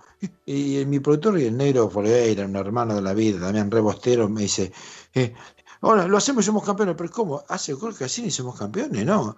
Contaba, ¿cómo? Hace, eh, eh, fue todo así. Así que fue todo, todo eso, pero yo realmente caí en ese momento que está en la nota. Sin duda, sin duda, y, yo te, voy a confesar algo, cada vez que lo veo, eh, se me acaba el lagrimón, porque el, momento de cierre, la nota de, los agradecimientos, decirle gracias por, estar acá y por, dejarme vivir esto, o sea, mira, te, estoy hablando y se me pone la, piel de pollo. Bueno, yo cuando lo veo, porque tanto me mandan, lo veo, también me emociono. Recuerdo y me emociono, o, por ahí me trato de, de no pensar que ese soy yo y, y sí, emociona. Y Marcelo se emocionó, mucha gente. A mí me pasó que no entendía que lo había, había ocurrido, porque, ah, otro paso que me olvidé contarle, al otro día nosotros fuimos a mandar, fuimos a una productora, un canal, no me acuerdo, y mandamos vía satélite todo el material. Entonces, mientras lo estábamos mandando y en Telefero recibían, para editar para el programa de la noche, yo miraba y, me agarraba la cabeza y decía, digo, esto es un papelón. Me miraba a mí llorar de, de desaforado. Y del otro lado estaba Guille Prada, el hermano del chato, y me decía, no, Raulito, esto, esto es una maravilla. Esto explota, no puedo creer lo que estoy viendo. Y bueno, nada, y me acuerdo que haciendo escala en Los Ángeles, hablando, creo que hablando con el chato, que no era productor ejecutivo, pero creo que hablé con el chato, me dijo, no, no sabes lo que es el programa, no, explotó, no sabes lo que fue, una locura. El rating y la gente hablando de, de hablando de, de, de, vos, Raúl, una cosa loco. Y cuando bajo del avión, que junto con los jugadores, y bueno, un montón de gente aplaudiendo a los jugadores, y me aplaudían a mí, gente que me saludaba, gente decía, me hiciste llorar, gordo, hijo de puta, soy de, de River, soy de San Lorenzo, pero me hiciste la y no entendía yo qué había pasado. Y bueno, nada, después cuando vi toda la edición y a Marcelo emocionado, y a los muchachos, qué sé yo, claro, todo ese contexto entendí que era lo que había pasado, ¿no? Hola, Larry. Buenas noches, Micaela te saluda. Recién estabas eh, comentando eso, un gusto también. Eh, estabas comentando que hasta Marcelo se emocionó, hinchas que no son de Boca también se emocionaron. Realmente yo creo que viviste, como dijo Ariel, eh, viviste un momento que cualquier hincha de Boca eh, quisiera vivir. Claro, y porque nada, ¿sabes lo increíble que- realmente. Pero a mí me pasa esto porque era, porque encima yo estaba al costado de la cancha cuando hace el gol Cassini y después me meto, me meto enseguida y me tiro en la montonera. Y era como abrazar a- al muñeco Madurga, potente, al loco Gatti, ¿entienden? Porque no podía, imagínense, yo estoy festejando eh, eh, en la cancha con los jugadores de mi equipo un campeonato del mundo. Impensado impensado, un gordito de Escobar, eh, im- impensado, ¿entienden? Y era como abrazar a, a Altano Novelo, a Rojitas, ¿entendés? De verdad, una cosa de loco, increíble, era, era ver, era eh, toda la vida, ¡boom! Estaba ahí, ¿Qué más de eso que se puede pedir, nada más, ya está. Larry, yo, yo recién te, te marcaba que, que había dos grandes momentos en ese video. Uno era el final de la despedida que, que hablábamos recién, pero el otro es el del ajo. Explícame cómo miércoles entraste un ajo al estadio. Eso es una genialidad de mi amigo, el productor Gerardo Folgueira, que con esos pibes de. Eh, ahora están C5N, pero esos son pibes que íbamos a, a Vietnam con ellos, ¿viste? El tipo tenía una, encima una campera roja. Nosotros estábamos, estábamos habilitados para la tribuna, no teníamos acreditación para el campo de juego. Apenas llegamos a la cancha, Fede Infante, que era conocido, amigo.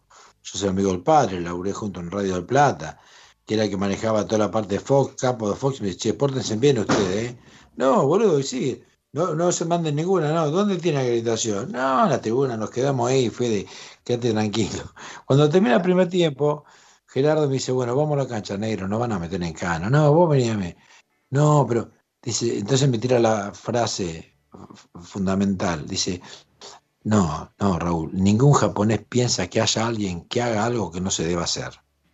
Y el- el, Claro. el hijo de su madre iba con una campera roja encima y una bolsa de nylon eh, blanca, un bolsón blanco que tenía, eh, la ristra de ajo, eh, y dos, un equeco, una herradura oxidada, una herradura oxidada, que no hay manera, íbamos presos eh, de verdad con esa Si vas en eh, cana, herradura estás ahí. mortal. Entonces, íbamos caminando con el, con el productor y el camarógrafo, y había, y yo, yo estaba la, la policía, íbamos por un túnel y veíamos la- el campo de juego, y yo decía, eso campo de juego, sí, sí, sí, sí, sí. Y estaba la cana, y decía, saluda, y yo me agachaba y decía, con Ichiwa, y, lo- los ponjas, y vino ya, con Ichiwa, no saludaba. Llegamos, tramo, justo al- atrás del arco donde eh, fueron los penales, y ahí estaba yendo hincha de boca en la tribuna. Entonces cuando me ole, ole, ole, ole, Larry, Larry, Larry, Marcelo se la come, Larry se la... Quilombo. Entonces, entonces empezaron a ver, venían, me sacaban fotos algunos periodistas, y yo decía, rajemos de acá. Me dice el negro, le digo, vámonos, vámonos al otro arco. Bueno, nos fuimos al otro arco, Entonces, mientras íbamos caminando por la pista al otro arco, había grupitos de hincha de boca en la tribuna del costado. Me decían, ¡eh, Larry, saludá! Y yo no podía saludar porque no, quería vivir Giles. Dale, Amargo, saludá, ¿qué te agrandaste? Yo decía, no puedo saludar, no puedo. Entonces nos pusimos atrás del otro arco, que ahí estaban hinchadas de- del Milan. Eh, y ahí sí, y, bueno, ahí fue la puteada de Isaac, el saludo al pato. Bueno, ahí, estábamos tranquilos porque había más, más este, eh, periodistas extranjeros, no había nadie nuestro, y después, bueno, el negro me dice, mira, los penales vamos, vamos al costado, que contra el Palmeiras estuve en el costado, bueno, vamos. Y nada, esas cosas. No, encima los penales. ¿Qué, qué se siente vivir? ¿Qué se sintió? Vivir esa definición por penales estando ahí. Que vos decís, quiero ver, no quiero ver, te tapás, no mirás. No, Vos bueno, posiblemente lo que pasa estabas es cubriendo, pero. Y claro, eh, a mí me salvó que estaba cubriendo. Si yo no tenía que cubrir, no sé cómo se aguanta eso. Porque yo también tenía que estar atento al, al laburo, ¿viste? El ajo loco que trajo el gordo, esas frases, todos salían todos de ahí. Digamos, yo eh, no creo en las brujas porque las hay, las hay, y tengo la suerte de que me pongo el ajo y el morocho al penal. ¿Entendés? Ah, o el la tierra, no sé en cuál fue, pero fue una cosa que no es que me lo puse y el tipo hizo el gol, no, me lo puse y el Curta, ¿no era? Costa Curta, sí. patear la tierra. Ponele que fue esa, tendría que chequearlo, pero ¿entendés? Y- Fue. y- y- Sí, me y acuerdo del recibo- relato, el relato de a lo mejor televisión. tenés- A lo mejor tenés un productor que lo chequee antes que termine el programa. ¿Entendés esa? Vos decís, chao, claro. Entonces, eh, lleva el ajo, gordo, lleva el ajo, gordo, lleva. Este, fue una cosa de loco eso. Y hay, hay un momento recién que, que marcabas de, de que los japoneses que te dijo tu productor, eh, ¿qué, qué, qué japonés va a pensar que hay alguien que está haciendo lo indebido? Y creo que el fiel reflejo de eso es el final. Vos tirado en la parva de jugadores y un japonés como queriéndote sacar y te lo No, llevaste eso- pues. No, pero ¿sabés qué pasó? Esa fue de tonto. Yo no señé la foto grupal, con- igual no importa, ¿no? Pero la foto, la foto que tanto. Yo tenía la ropa que tenía Bianchi. Yo todavía tengo la campera. Me quedó la campera. La ropa del plantel, del cuerpo técnico, yo tenía esa misma ropa, porque me la dio el club. ¿Sí? Ah. Esa misma ropa. Entonces, de boludo, porque yo dije, bueno, ya habíamos festejado, todo, todo, se estaba por armar la foto. Y yo le digo al productor, negro, vamos para la cámara, vamos a- para las cámaras que están mostrando el, el escenario, porque así nos ven en, en- en Bu- en Buenos Aires, nos ven de que pudimos entrar, porque no había, ahora vos mandás un WhatsApp, che, estamos adentro, ¿entendés? En el 2003 todavía no había esa cosa de que te mando un mensaje y te informo, no, no. Y cuando voy para allá, aparecen tres o cuatro japoneses de civil, bueno, patada en los tobillos, codazo abajo de la costilla, y me salva Araguas, el, el profe, uno de los profes, que inició, sí. "Eh, ¿Qué hace? ¿Qué le pegan? eh?". Y yo decía, I am diplomatic Argentine, le decía. I am diplomático argentino, le decía en inglés. Dice, no le pegue, eh, que está pegando. eh". Y bueno, entonces nos saca, zafamos de ir en cana. Y después, cuando ya vos ves ahora la repetición de Fox, vos ves que Casina hace el gol, sale corriendo para la izquierda, se tira, viene una montonera y entra un mastodonte con una ristra de ajo en la mano. "Qué boludo, ya me habían visto. Si todos me dijeron, si Marcelo, Marcelo me dice cuando, cuando ve eso, dice, ahí está, entró, entró a la cancha, no lo podía creer. Estaba, porque aparte no podía creer que había entrado a la cancha. Todo el mundo llamándose, vieron que entró a la cancha, estos hijos de puta entraron a festejar, así que dije, ya, ya, y después cuando mandamos las imágenes, nada. Pues después ya me, me dijeron que Marcelo se, se emocionó mucho en el camarín de él viendo la nota, viendo lo que habíamos mandado, ¿entendés? Se, pone la piel de pollo, no sé si es Dice que no, increíble. no, al aire, al aire él dice, "Ay, estoy emocionado, me encantó que haya ido Raulito, pero dice que se puso a lagrimear, porque claro, es un gordo llorón, viste, soy. Acá, acá lo confirman los chicos que fue el penal de Costa Curta. Dice, se pone ¿en se serio? el ajo y ataja el pato. Patea la tierra. El ajo maravilloso. Me acuerdo de memoria, me acuerdo de memoria el relato de la televisación. Me acuerdo de memoria el relato de la televisación. Le pegó a la tierra a Bondancieri, dijo Klaus, porque lo atajó Bondancieri, pero el que, le, el pe- el que le pegó a la tierra fue Costa Curta. Estábamos todos delirando ya a esa altura. Era una locura.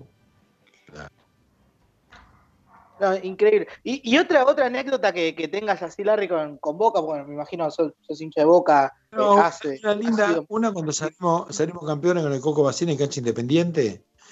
Eh, y, y bueno, entonces sale un flechabús descapotado con los jugadores, ¿viste? Entonces vamos nosotros, a- había. Bueno, 10 minutos antes me tuve que meter en el camarín, en el vestuario de los jugadores, porque nos estaban puteando los independientes en chino.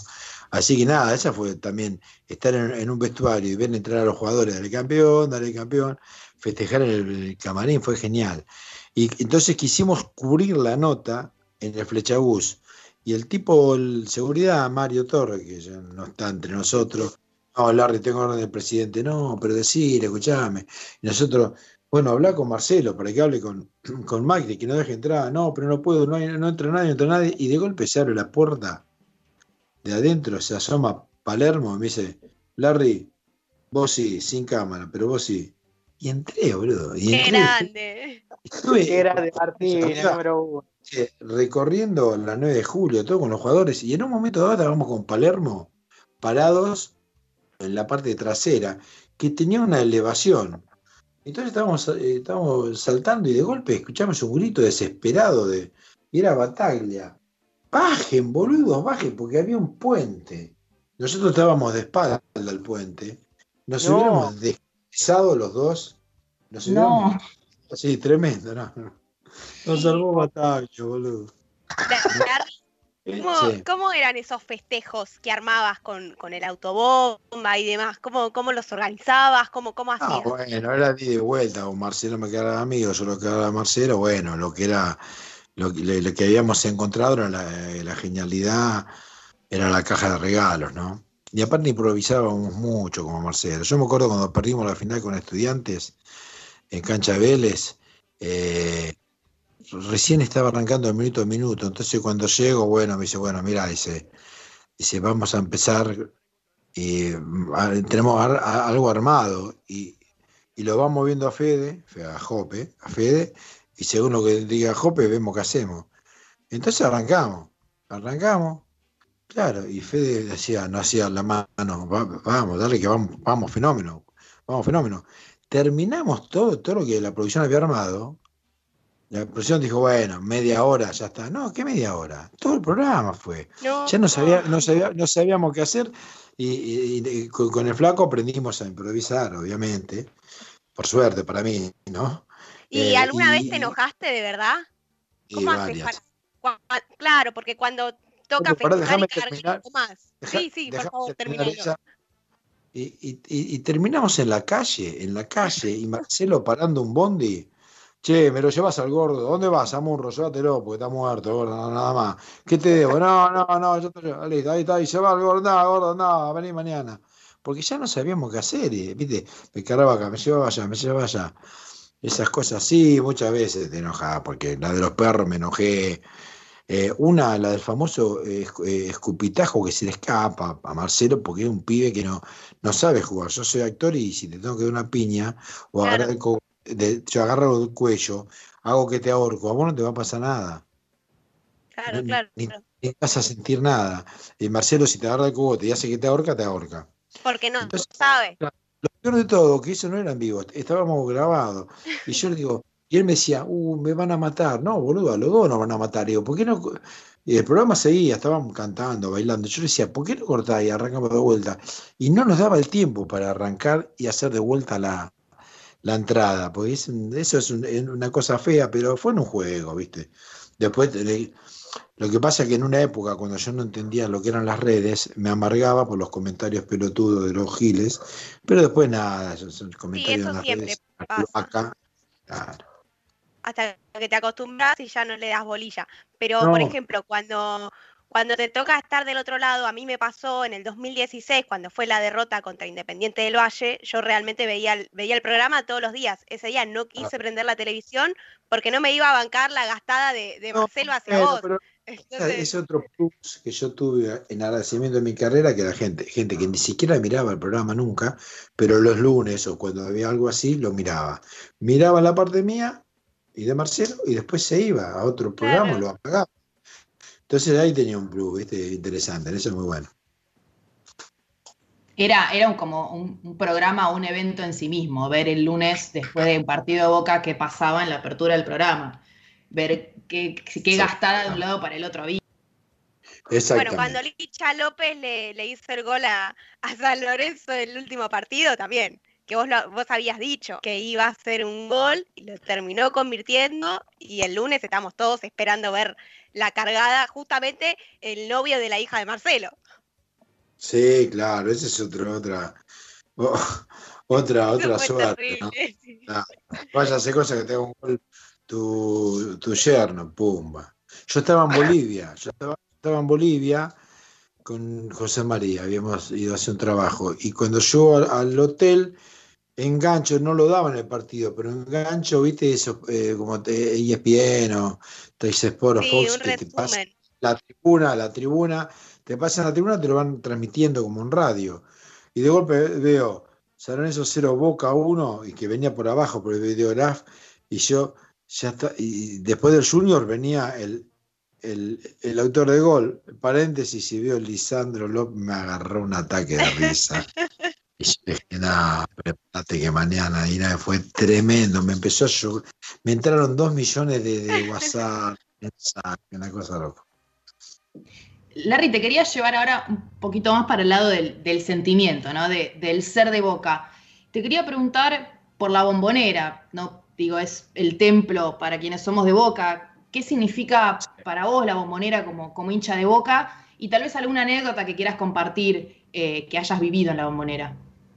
Eso, el templo. Un templo. Es la mejor definición. No, me acuerdo el 5 de marzo de 1975, la primera vez que fui. Boca 2, News 1. Me acuerdo todo el partido, las formaciones, todo. Y después nada, en, homenaje a Rojita, que tuve la suerte de jugar ahí, en la bombonera, es, maravilloso. Y después yo, en el 2000, del 2000 al 2003 estuve en, al 2002 estuve en relaciones públicas. Yo, yo estuve en una agrupación en Boca, con Roberto Digón, Nuevo Boca, hace 21 años. Y en esa época estaba en relaciones públicas, entonces entramos al campo de juego. Y, entrar en, partidos clásicos donde la cancha estaba al palo, hinchada de los dos lados, y caminar, la, caminar el césped dando vuelta con, con institución o gente que estaba dando vuelta, mostrando una bandera, y es tremendo es maravilloso. Yo digo, ¿cómo, ¿cómo no se matan los jugadores? Vestir la camiseta de boca me tienen que sacar con, con, una. En modo Junta, modo Rabina, modo Chicho Serna, modo Cabaña, ¿viste? Esto, si no jugás en boca, no jugás así, Batistuta, Schiavi, ¿cómo, cómo hace para no jugar así? Pernía, ¿entendés? Tenés que jugar así, loco, con esa cancha y esa gente no hay manera. Sí, en modo boca. Exactamente, modo boca, porque aparte no es que, hoy le decía a un, chiquito que hice un Instagram Live, no es que la bombonera late con cualquiera, no, late con los hinchas boca además. Claro. Porque han jugado San, ah, Lorenzo, San Lorenzo Huracán, han jugado partidos ahí. Jugó la selección. Jugó la selección. pero la selección sacar, no, no, la selección sacara porque va público, que va la familia que nunca va a la cancha. Vamos, vamos a partido de, de público de que va a la cancha y tiembla con la de boca nada más. ¿eh? Sí. Sí, Y Larry, recién, perdón, recién estabas contando la primera vez que fuiste a la cancha. ¿Te acordás en, qué sector fue? ¿A qué sector fuiste? ¿Dónde estaba? En los palcos donde están ahora a la altura del banco suplente. Nada más que en esa época había alambrado, así que tenías a medio metro al Piqui Ferrero. Eh, Altano cuando era palco popular, cuando era palco popular. Claro algo popular y, tenía, veías ahí a Pernilla, al chino Benítez, que eran contra a Ferrero, a Potente, nada, no me quería, me quería morir de amor. ¿Y ahora qué tribuna vas? No, voy, ahora tengo suerte porque me invitan a palcos o voy.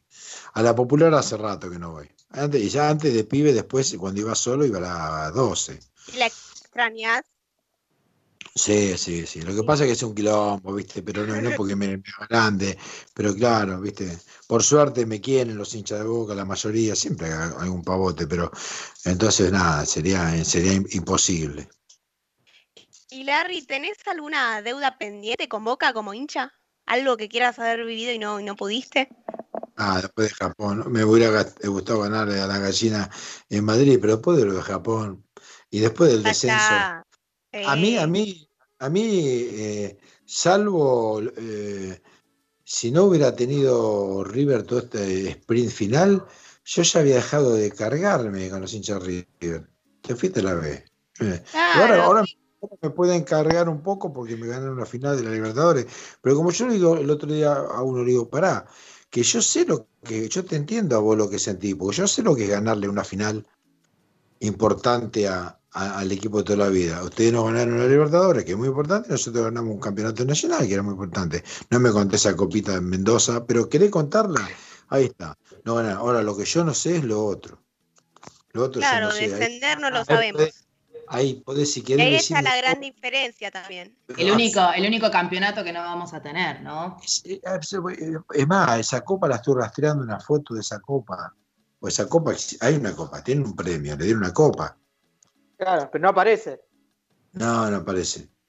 Yo sé... no pero festejaron en el obelisco. No, no se vuelve. festejar un ascenso en el ah. obelisco no se vuelve. Ah, no, eso es, eso es una cosa patética. Vos sabés que parte como un futbolero, como tipo de código y toda la historia, yo cuando los tipos descendieron, que me quedé media hora tirado en el, en el, sillón que no lo podía creer, pues yo decía, no, apostaba lo que no tenía, ¿eh? yo apostaba mi casa, al auto, lo que sea, a que River... Que se salvaban. Salva, obviamente. Bueno, cuando descienden, no carría a nadie. Ahora, Después de, River Chacarita, el primer partido en el Nacional B, ah, ahí te, vi en la B, te vi en la B. Te vi, en la, te vi último, te vi en la B, no te vi más. Eh, ya está, después no importa. Ya está, ¿no? Es, como antes o después de Cristo. No, olvídate, son, son, marca, porque se acabó el verso de somos los más grandes, somos los más grandes, eh, los más grandes, no. Y bueno, y después ni hablemos en las condiciones que llegás, porque vos podés. Lo del 2018 fue una vergüenza esa copa que vos tenés que sumar. Eh, Suculini, siete partidos inhabilitado. Eh, jugadores dopados, que eran más de dos, debió haber sido inhabilitado. Eh, eh, el VAR, pongo el ejemplo Independiente River. Lo de Pinola a, Benítez es, un escándalo. es un escándalo a nivel mundial. Si hubiera sido al revés, hubiera sido una patada de, de izquierdosa a otro, Ah, un escritorio de 10 metros se compraban para hacer los trámites. y, lo peor es que está blindado por los medios. Dos, pero porque están, bueno, me van a llevar a decir cosas que no quiero decir porque no las puedo. no, pero es la realidad. La realidad es que están blindados medios, se dieron todas estas cosas. Lo peor de todo, tuvieron que chorear al Almirante Brown para volver a primera, ya está. De eso, de eso sí que no se vuelve. No, eso fue espantoso también. No, pero además creo que el orgullo y la felicidad de ser de Boca no importa cuándo, no importa por qué y no importa a pesar de qué. y creo que eso también es, por eso se el de Sacachipa, con todo respeto, si yo soy Sacachipa, no gane nunca nada y se pone a la misma. No, vos sos grande por dos cosas, pues Boca no es grande ahora. Boca, lo que yo digo a todos, a todos, hay que estudiar en todas las cosas y hay que saber parar. Yo en el celular tengo todos, si se quieren acá, a ver, mientras hablo con ustedes, por ejemplo, a mí me dicen, eh, loco, porque vos te, abandonaste. Entonces digo, ¿cómo abandonaste? Entonces, bueno, permitime. Entro al celular, pongo, estoy buscando mientras hablo con ustedes, descenso de River, ¿sí? Y te digo toda la fecha, toda fecha y contra quién abandonó, River. 23 del 12 del 28, Boca 6, River 0. Se fueron faltando 7 minutos. 1930. En 1931, Boca 1, River 1 se fueron a la mitad del partido. 21 eh, del 1 del 2001, Boca 1, River 0, amistoso en Marden. 26 del 1 del 2002, Boca 4, River 0, también en Mar del Plata. 9 del 11 del 2003, River 0, Boca 2, subida masiva de los plateístas promediando el segundo tiempo. Después que putearon a sus propios jugadores de todos los sectores. Eh, y después eh, abandonos contra otro equipo. 30 del 5 del 84 contra Ferro, quemaron la tribuna de Ferro, partido suspendido. 19 de octubre del 2002, Banfield 5 River 0. Eh, y el 14, ah, pará, y el 14 de mayo del 2015 también, porque... No jugaron el segundo tiempo. Y cuando descendieron, también abandonaron dos o tres minutos antes. Y abandonaron antes que terminara. No Tenés razón, el partido no terminó. Entonces hablemos con propiedad, ¿viste? Es, un tema, es un tema. Hay que saber, hay que estudiar. Entonces, ¿qué quiero decir con esto? Porque dicen, bueno, qué sé yo, eh, eh, Boca Grande. Boca Grande en 1925. En 1925 sucede un hecho histórico en el fútbol eh, sudamericano. que la gira de Boca en Europa. ¿Sí? Entonces, una gira donde el fútbol sudamericano, no el de, de argentino, ni el de Boca, ni el sudamericano eh, llega a, a la cima, ¿sí? Porque fuimos, le ganamos a todos, a todos. Salvo el Z de Vigo que no pusieron eh, porquería en la comida, que estuvieron vomitando toda la noche. Eh, y dos partidos más, fue un baile, el Bayern, el Múnich, el Real Madrid, a todo lo que pasaban eran boletas. Y fíjense la, eh, no solamente la importancia de esa gira, que, que- que- que llevan 30.000 personas, un hecho inédito en el puerto de Buenos Aires, que nos dan una copa de honor por lo que significó, ¿sí? para el fútbol argentino ni hablar, sino que nos fueron a recibir los presidentes de los otros clubes, incluido el de River, que aplaudía a mano tendida. No tengo el nombre, es un error mío, tengo que estudiar el nombre para... Pues muy lindo preguntarle a los de River. ¿Vos sabés quién es José Pepito? No, bueno, papá, José Pepito es el presidente que nos fue a recibir, aplauso limpio, a un Boca grandioso desde ese momento, ¿se dan cuenta? Entonces hay que estudiar, hay que tener estos datos, porque uno puede hablar con fan- fanatismo, pero vos tenés que hablar después con, con la estadística también, porque nosotros somos grandes por la estadística, por las dos cosas. Ent- Entienden que Boca no es un, un- un- club que eh, falsificó la fecha de nacimiento, como hicieron, hizo River el 25 de mayo, cambiaron el año por un tema de, de AFIP. ¿Entendés? Eh, ese es el tema. ¿Sí? Totalmente, totalmente, Larry. Eh, Boca es grande y además es grande por su gente. Y para, para cerrar, eh, queríamos pedirte que, nos cantes, si podés, una parte de tu canción favorita de cancha. Siempre invitamos a nuestros invitados, justamente.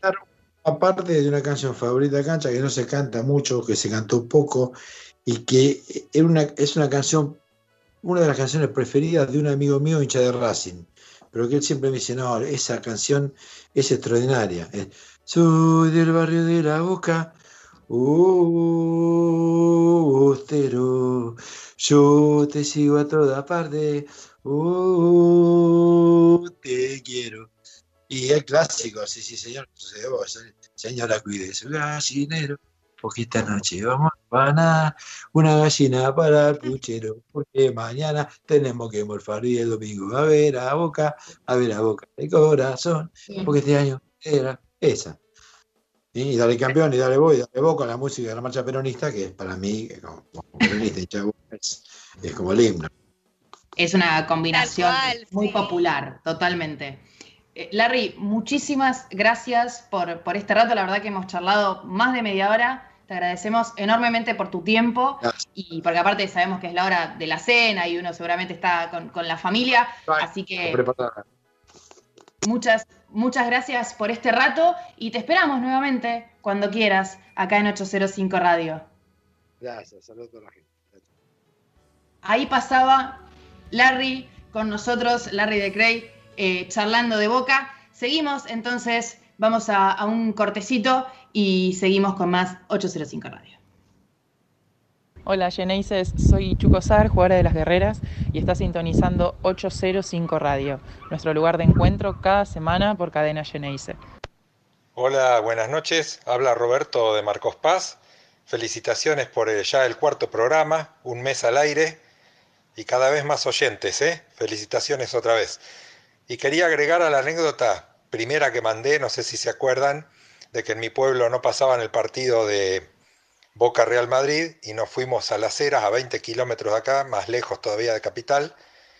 Y bueno, eh, en el primer tiempo nos sirvieron un cafecito y uno de nuestros amigos le puso sal y tomó. Y justo cuando toma y dice, uy, tienes, le eché sal en vez de azúcar, hizo el gol Palermo. Entonces cuando empezó el segundo tiempo pedimos otro café y lo obligamos a que tome otro, le ponga sal y tome otro café con sal para que siguiéramos ganando. Un abrazo y lo sigo escuchando. ¿Qué tal? Buenas noches.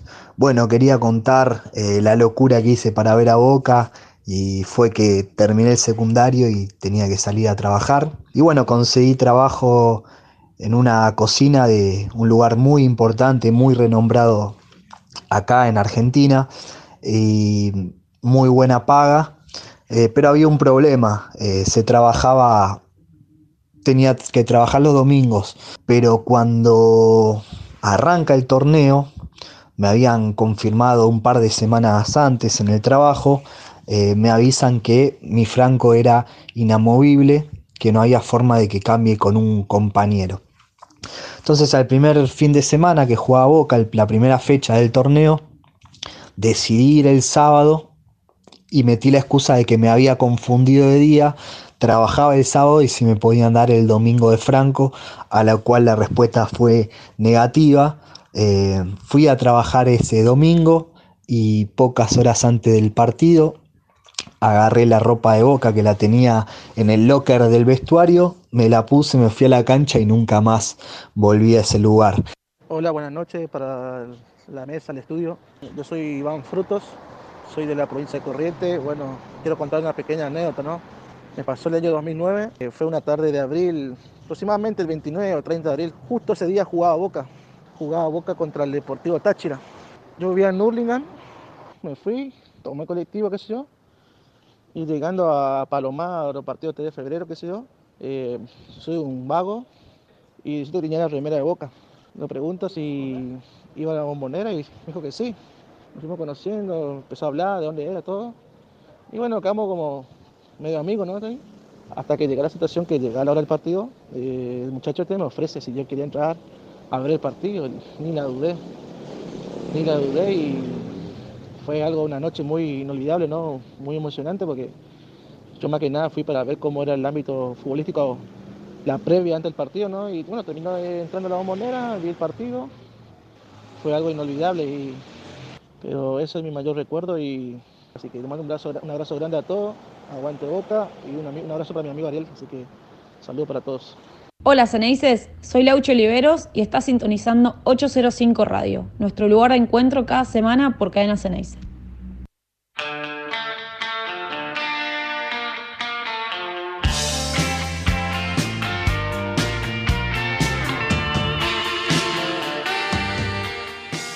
Ahí pasaba el audio de la gente que nos sigue mandando, nos sigue acercando sus anécdotas de, la cancha de Boca, que cómo, cómo, fue su primera vez que fueron, sus vivencias como hinchas y eh, todas las circunstancias que, han atravesado a lo largo del tiempo. Pero bueno, nosotros tenemos ya una sección que acostumbramos a la gente a una sección eh, literaria que, acostumbramos ya a tener desde el primer programa, que es la de nuestro grito de amor, donde la gente nos acerca los cuentos y nosotros le ponemos voz a sus historias, a sus relatos.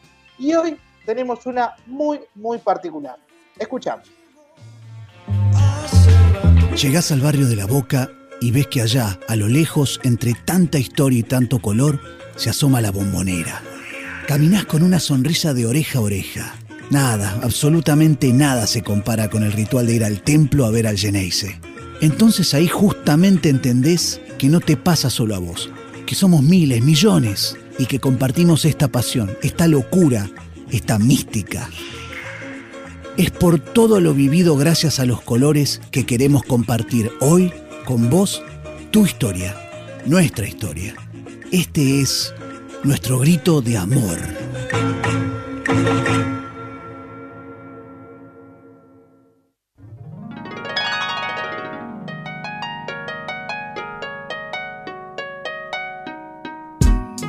Diego decía que las entradas se conseguían, que solo había que ir y jugársela. Y eso hicimos.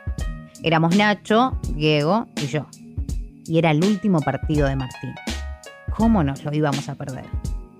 A las 4 ya estábamos reunidos y camino hacia la bombonera. Era un domingo soleado y fresco, en donde pasaban varias cosas. Lanús y Vélez definían un campeonato ajustado, pero para nosotros lo importante estaba en la boca. Palermo le ponía punto final a su carrera. Y con ella se iba un pedazo feliz de nuestras vidas. El colectivo se sumergía por calles desiertas mientras Diego contaba sus anécdotas futboleras, como que llegaba de bailar, se compraba el diario, facturas, se iba a casa amarilla, hacía la fila, sacaba la entrada y después dormía hasta la hora del partido. Un pasado dorado. Las inmediaciones del estadio tenían el pulso del partido. Era un abanico azul y oro. Gente yendo y viniendo. Vendedores desplegando sus telas. El operativo policial ya estaba comenzando y los pasacalles, como marcas distintivas de un momento inédito, rezaban la última función del titán. Y allá, lejos, atrás de las vallas y bajo el humo de las parrillas, un coliseo se levantaba entre barriadas boquenses y sueños de trapo. Era la bombonera, nuestro glorioso templo.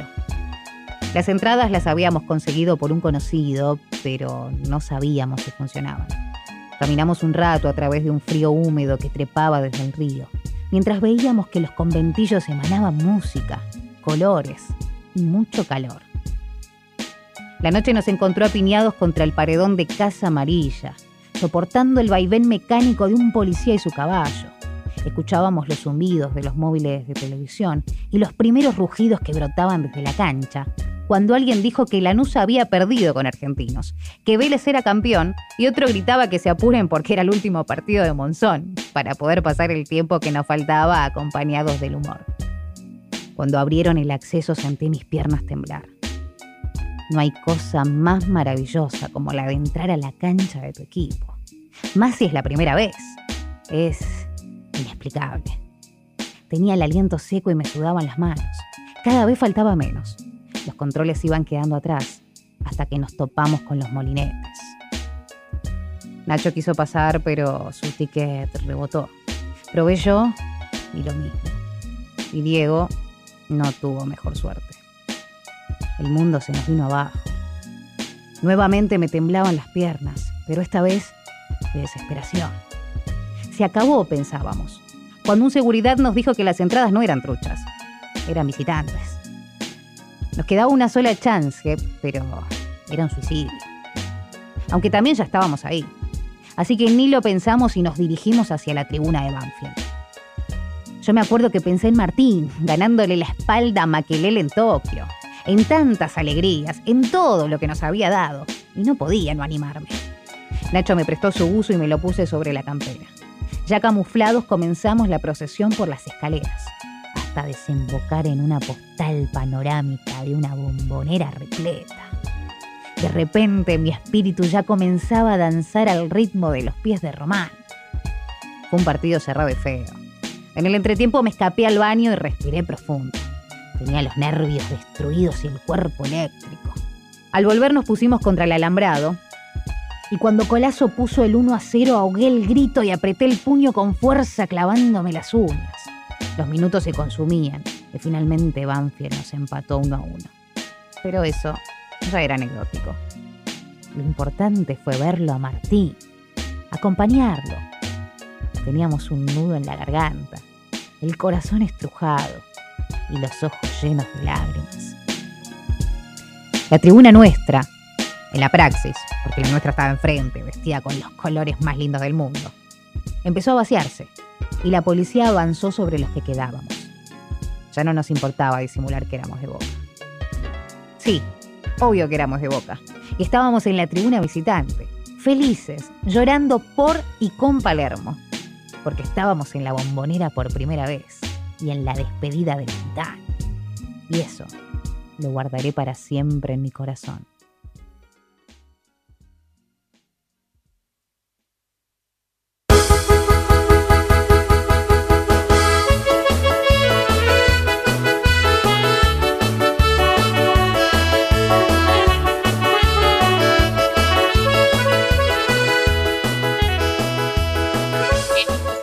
Radio, ahí pasaba, como ya nos tiene acostumbrados, el relato en la voz de nuestra compañera y amiga Camila Ansaldo para nuestra sección Nuestro Grito de Amor.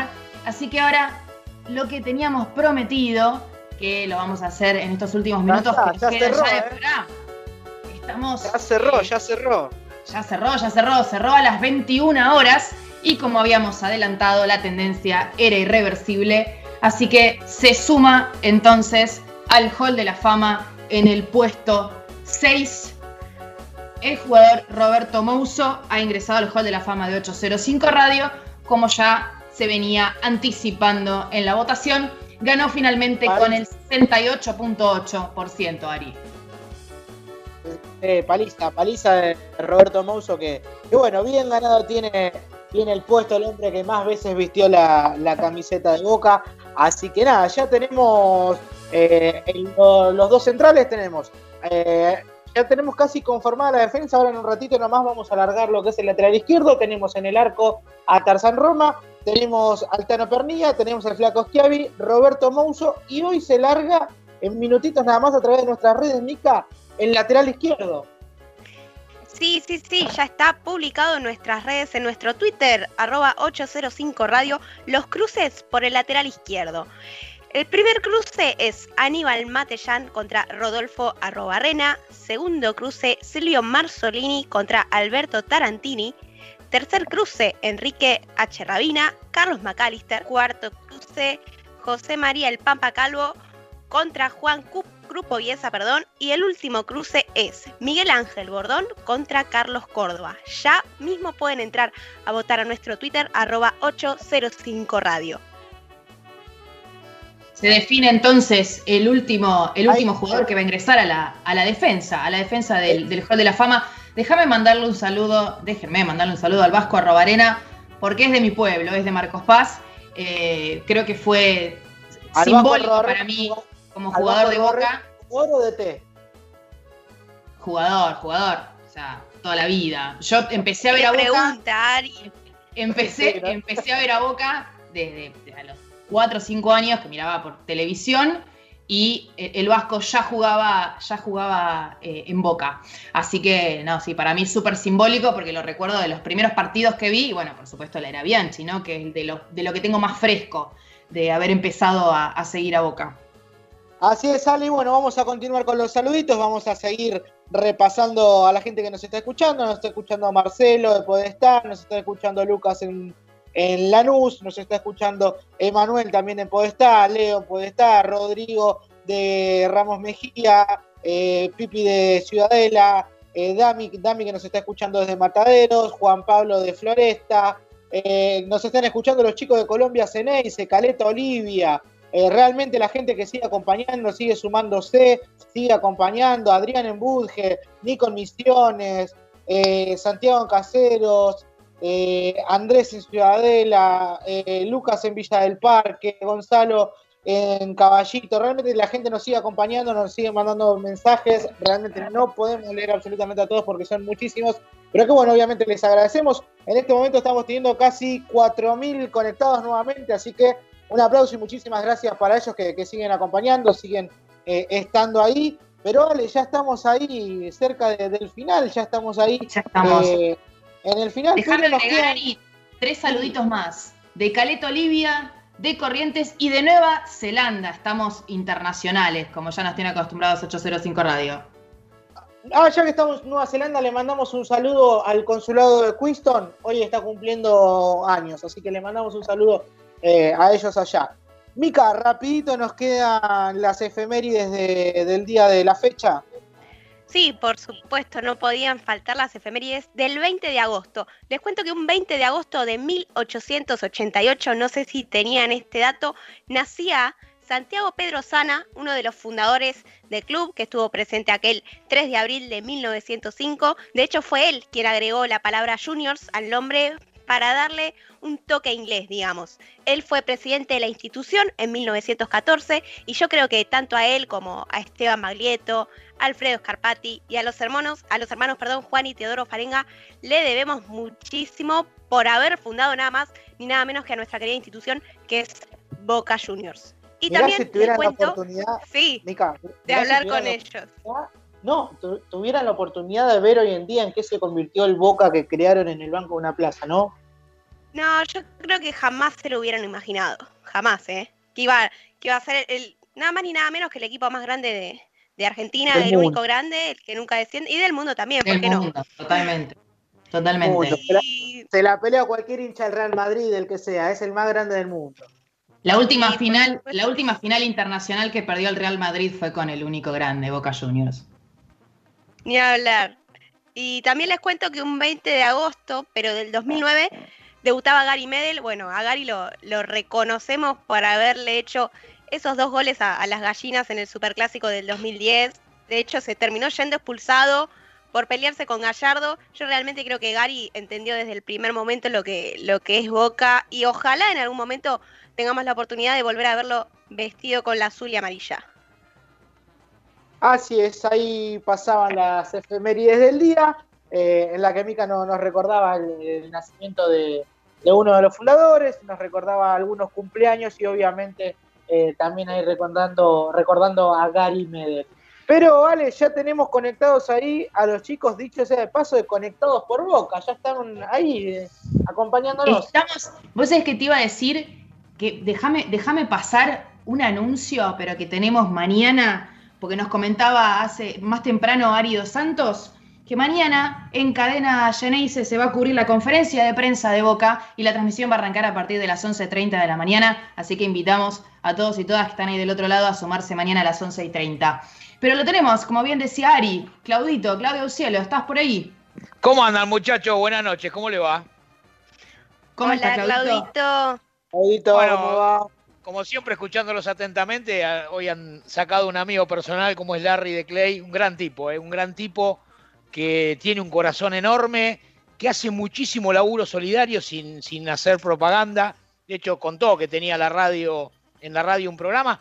Él hizo durante mucho tiempo Boca Late, un programa que era de la Fundación de Boca Social, y la, verdad que labura muchísimo cosas que no se saben, ¿no? Pero es un tipo de, de un gran corazón, así que le mando un abrazo. Estuve intercambiando un par de WhatsApp, le acabo de contar quién era el presidente de River eh, en la gira de 1925. Justamente es un presidente de River que tiene una calle en la boca, porque era de la boca, que es Solesi. Eh, todos conoceremos la calle Solesi en la boca, obviamente. Eh, y dos, agrego dos efemérides más importantes del día de la fecha, los cumpleaños del Chino Tapia y del Toti Beglio, ¿no? a quien le mandamos un, un abrazo enorme por estar cumpliendo años el día de hoy. Como Y decían recién. cumpleaños- sí. Ay, Sí, perdón, dale, dale. que ayer No, fue dale, dale. cumpleaños de, de dos arqueros también, de, de Claro. Boca, del Pato Bondancieri y del Loco Gatti. Sí, uno más que tuvo, que por ahí no fue tan, este, tan importante, pero como fue Sebastián Sosa, que también eh, cumplió años ayer. Eh, y como bien marcaban recién, mañana vamos a estar cubriendo la conferencia de prensa, va a ser la primera que se hace eh, vía este, eh, tecnología nueva, conectados cada uno desde su casa, obviamente, pero va a estar cadena Geneise cubriendo la conferencia. Vamos a arrancar en realidad media hora antes. Eh, la conferencia va a ser a las 12, arrancamos 11 y media y después nos quedaremos media horita más como para hacer un resumen de lo que diga mañana Miguel Ángel Russo. Buenísimo, Buenísimo. Claudito. Y hoy, hoy también, y como todos los jueves, sorpresuli. Bueno, hoy hay sorpresuli, no puedo, o sea, no, no tengo el nombre, pero me dijeron que es alguien muy, pero muy importante del mundo Boca, pero muy importante. Bien, bien, bien. Bueno, entonces habrá que quedarse ahí pegadito a la, a la radio, ahí ya, ya pegaditos a, a, a- ¿cómo se llama? A, Conectados por Boca. Eh, realmente este, seguramente harán, harán un programón. Y te dejaron con menos data que la, que la vez pasada para, para sacar al invitado. Sí, la verdad que no tengo, no tengo much- mucha data, pero la propaganda que han hecho aquellos que lo saben, este, que siempre son el, dueño de la sorpresuli, que es Gonzalo Zuli, y Ariel Dos Santos Tomé, que es el que tiene que llamar por teléfono, este, me han bombardeado diciendo que va a ser una nota este, de un personaje que Zuli la va a romper toda, porque no ha salido este, hace rato por cadena Geneise, si bien alguna vez ha salido, pero que este, seguramente mañana va a ser reproducido en todos los medios. Bien, bien, buenísimo, buenísimo. Bueno, chicas, nosotros ya nos toca ir despidiéndonos, estamos pasaditos de tiempo, así que vamos Para a ir variar, dejándolo- Sí, por, por favor. Eh, vamos a ir dejándolos a los chicos de, de Conectados y obviamente nos vamos despidiendo hasta el próximo jueves, ¿sale? Nos vamos despidiendo entonces, eh, se, se nos va un nuevo, un nuevo programa de 805 Radio, así que un placer estar acá con ustedes, con Ari, con Mika y bueno, con todo el equipo de, de producción que hay atrás, que hace bastante que no los nombramos y están, está por ahí, está Pablito Decker, Mariano Acuña, Mariano Núñez, Ari Dos Santos Tomé en, en la operación, está, está Mica Montero, está Franquito también ahí dando una mano, eh, está Esteban Méndola, eh, están todo- todos los compañeros eh, y las compañeras ahí dando una mano, porque esto es un trabajo en equipo, indudablemente. Me- mención especial para Marianito Núñez, el martes eh, inicia un nuevo ciclo en Cadena Ceneice, filial a Edo, así que le pedimos a la gente que lo escuche de 21 a 22, martes de 21 a 22 por Cadena Ceneice, toda la actualidad de eh, la filial a Edo. Así que nada, le, le, mandamos un saludito ahí y le pedimos a la gente que, que lo siga. Mica, nos despedimos. Sí, un beso grande para, para todos los que nos están escuchando, un beso para vos, Ale, para vos, Ari, para todos los que están detrás de producción y por supuesto, como siempre digo, aguante boca. Buenísimo, nosotros nos despedimos, eh, los dejamos en la continuidad de la radio, les decimos que, que se queden ahí prendidos a, a Cadena Ceneice, le agradecemos por, por el aguante nuevamente, los esperamos el próximo jueves de 20 a 22 para más 805 Radio, el programa del hincha de Boca.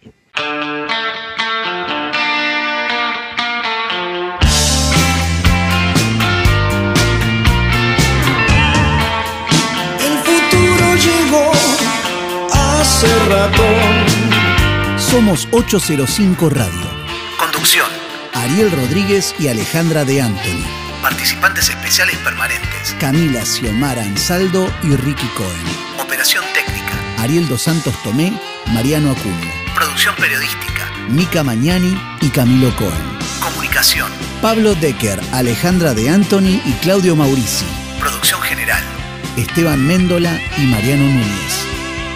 Nuestro agradecimiento especial a la gente de Camilo Adoc por su colaboración en este proyecto.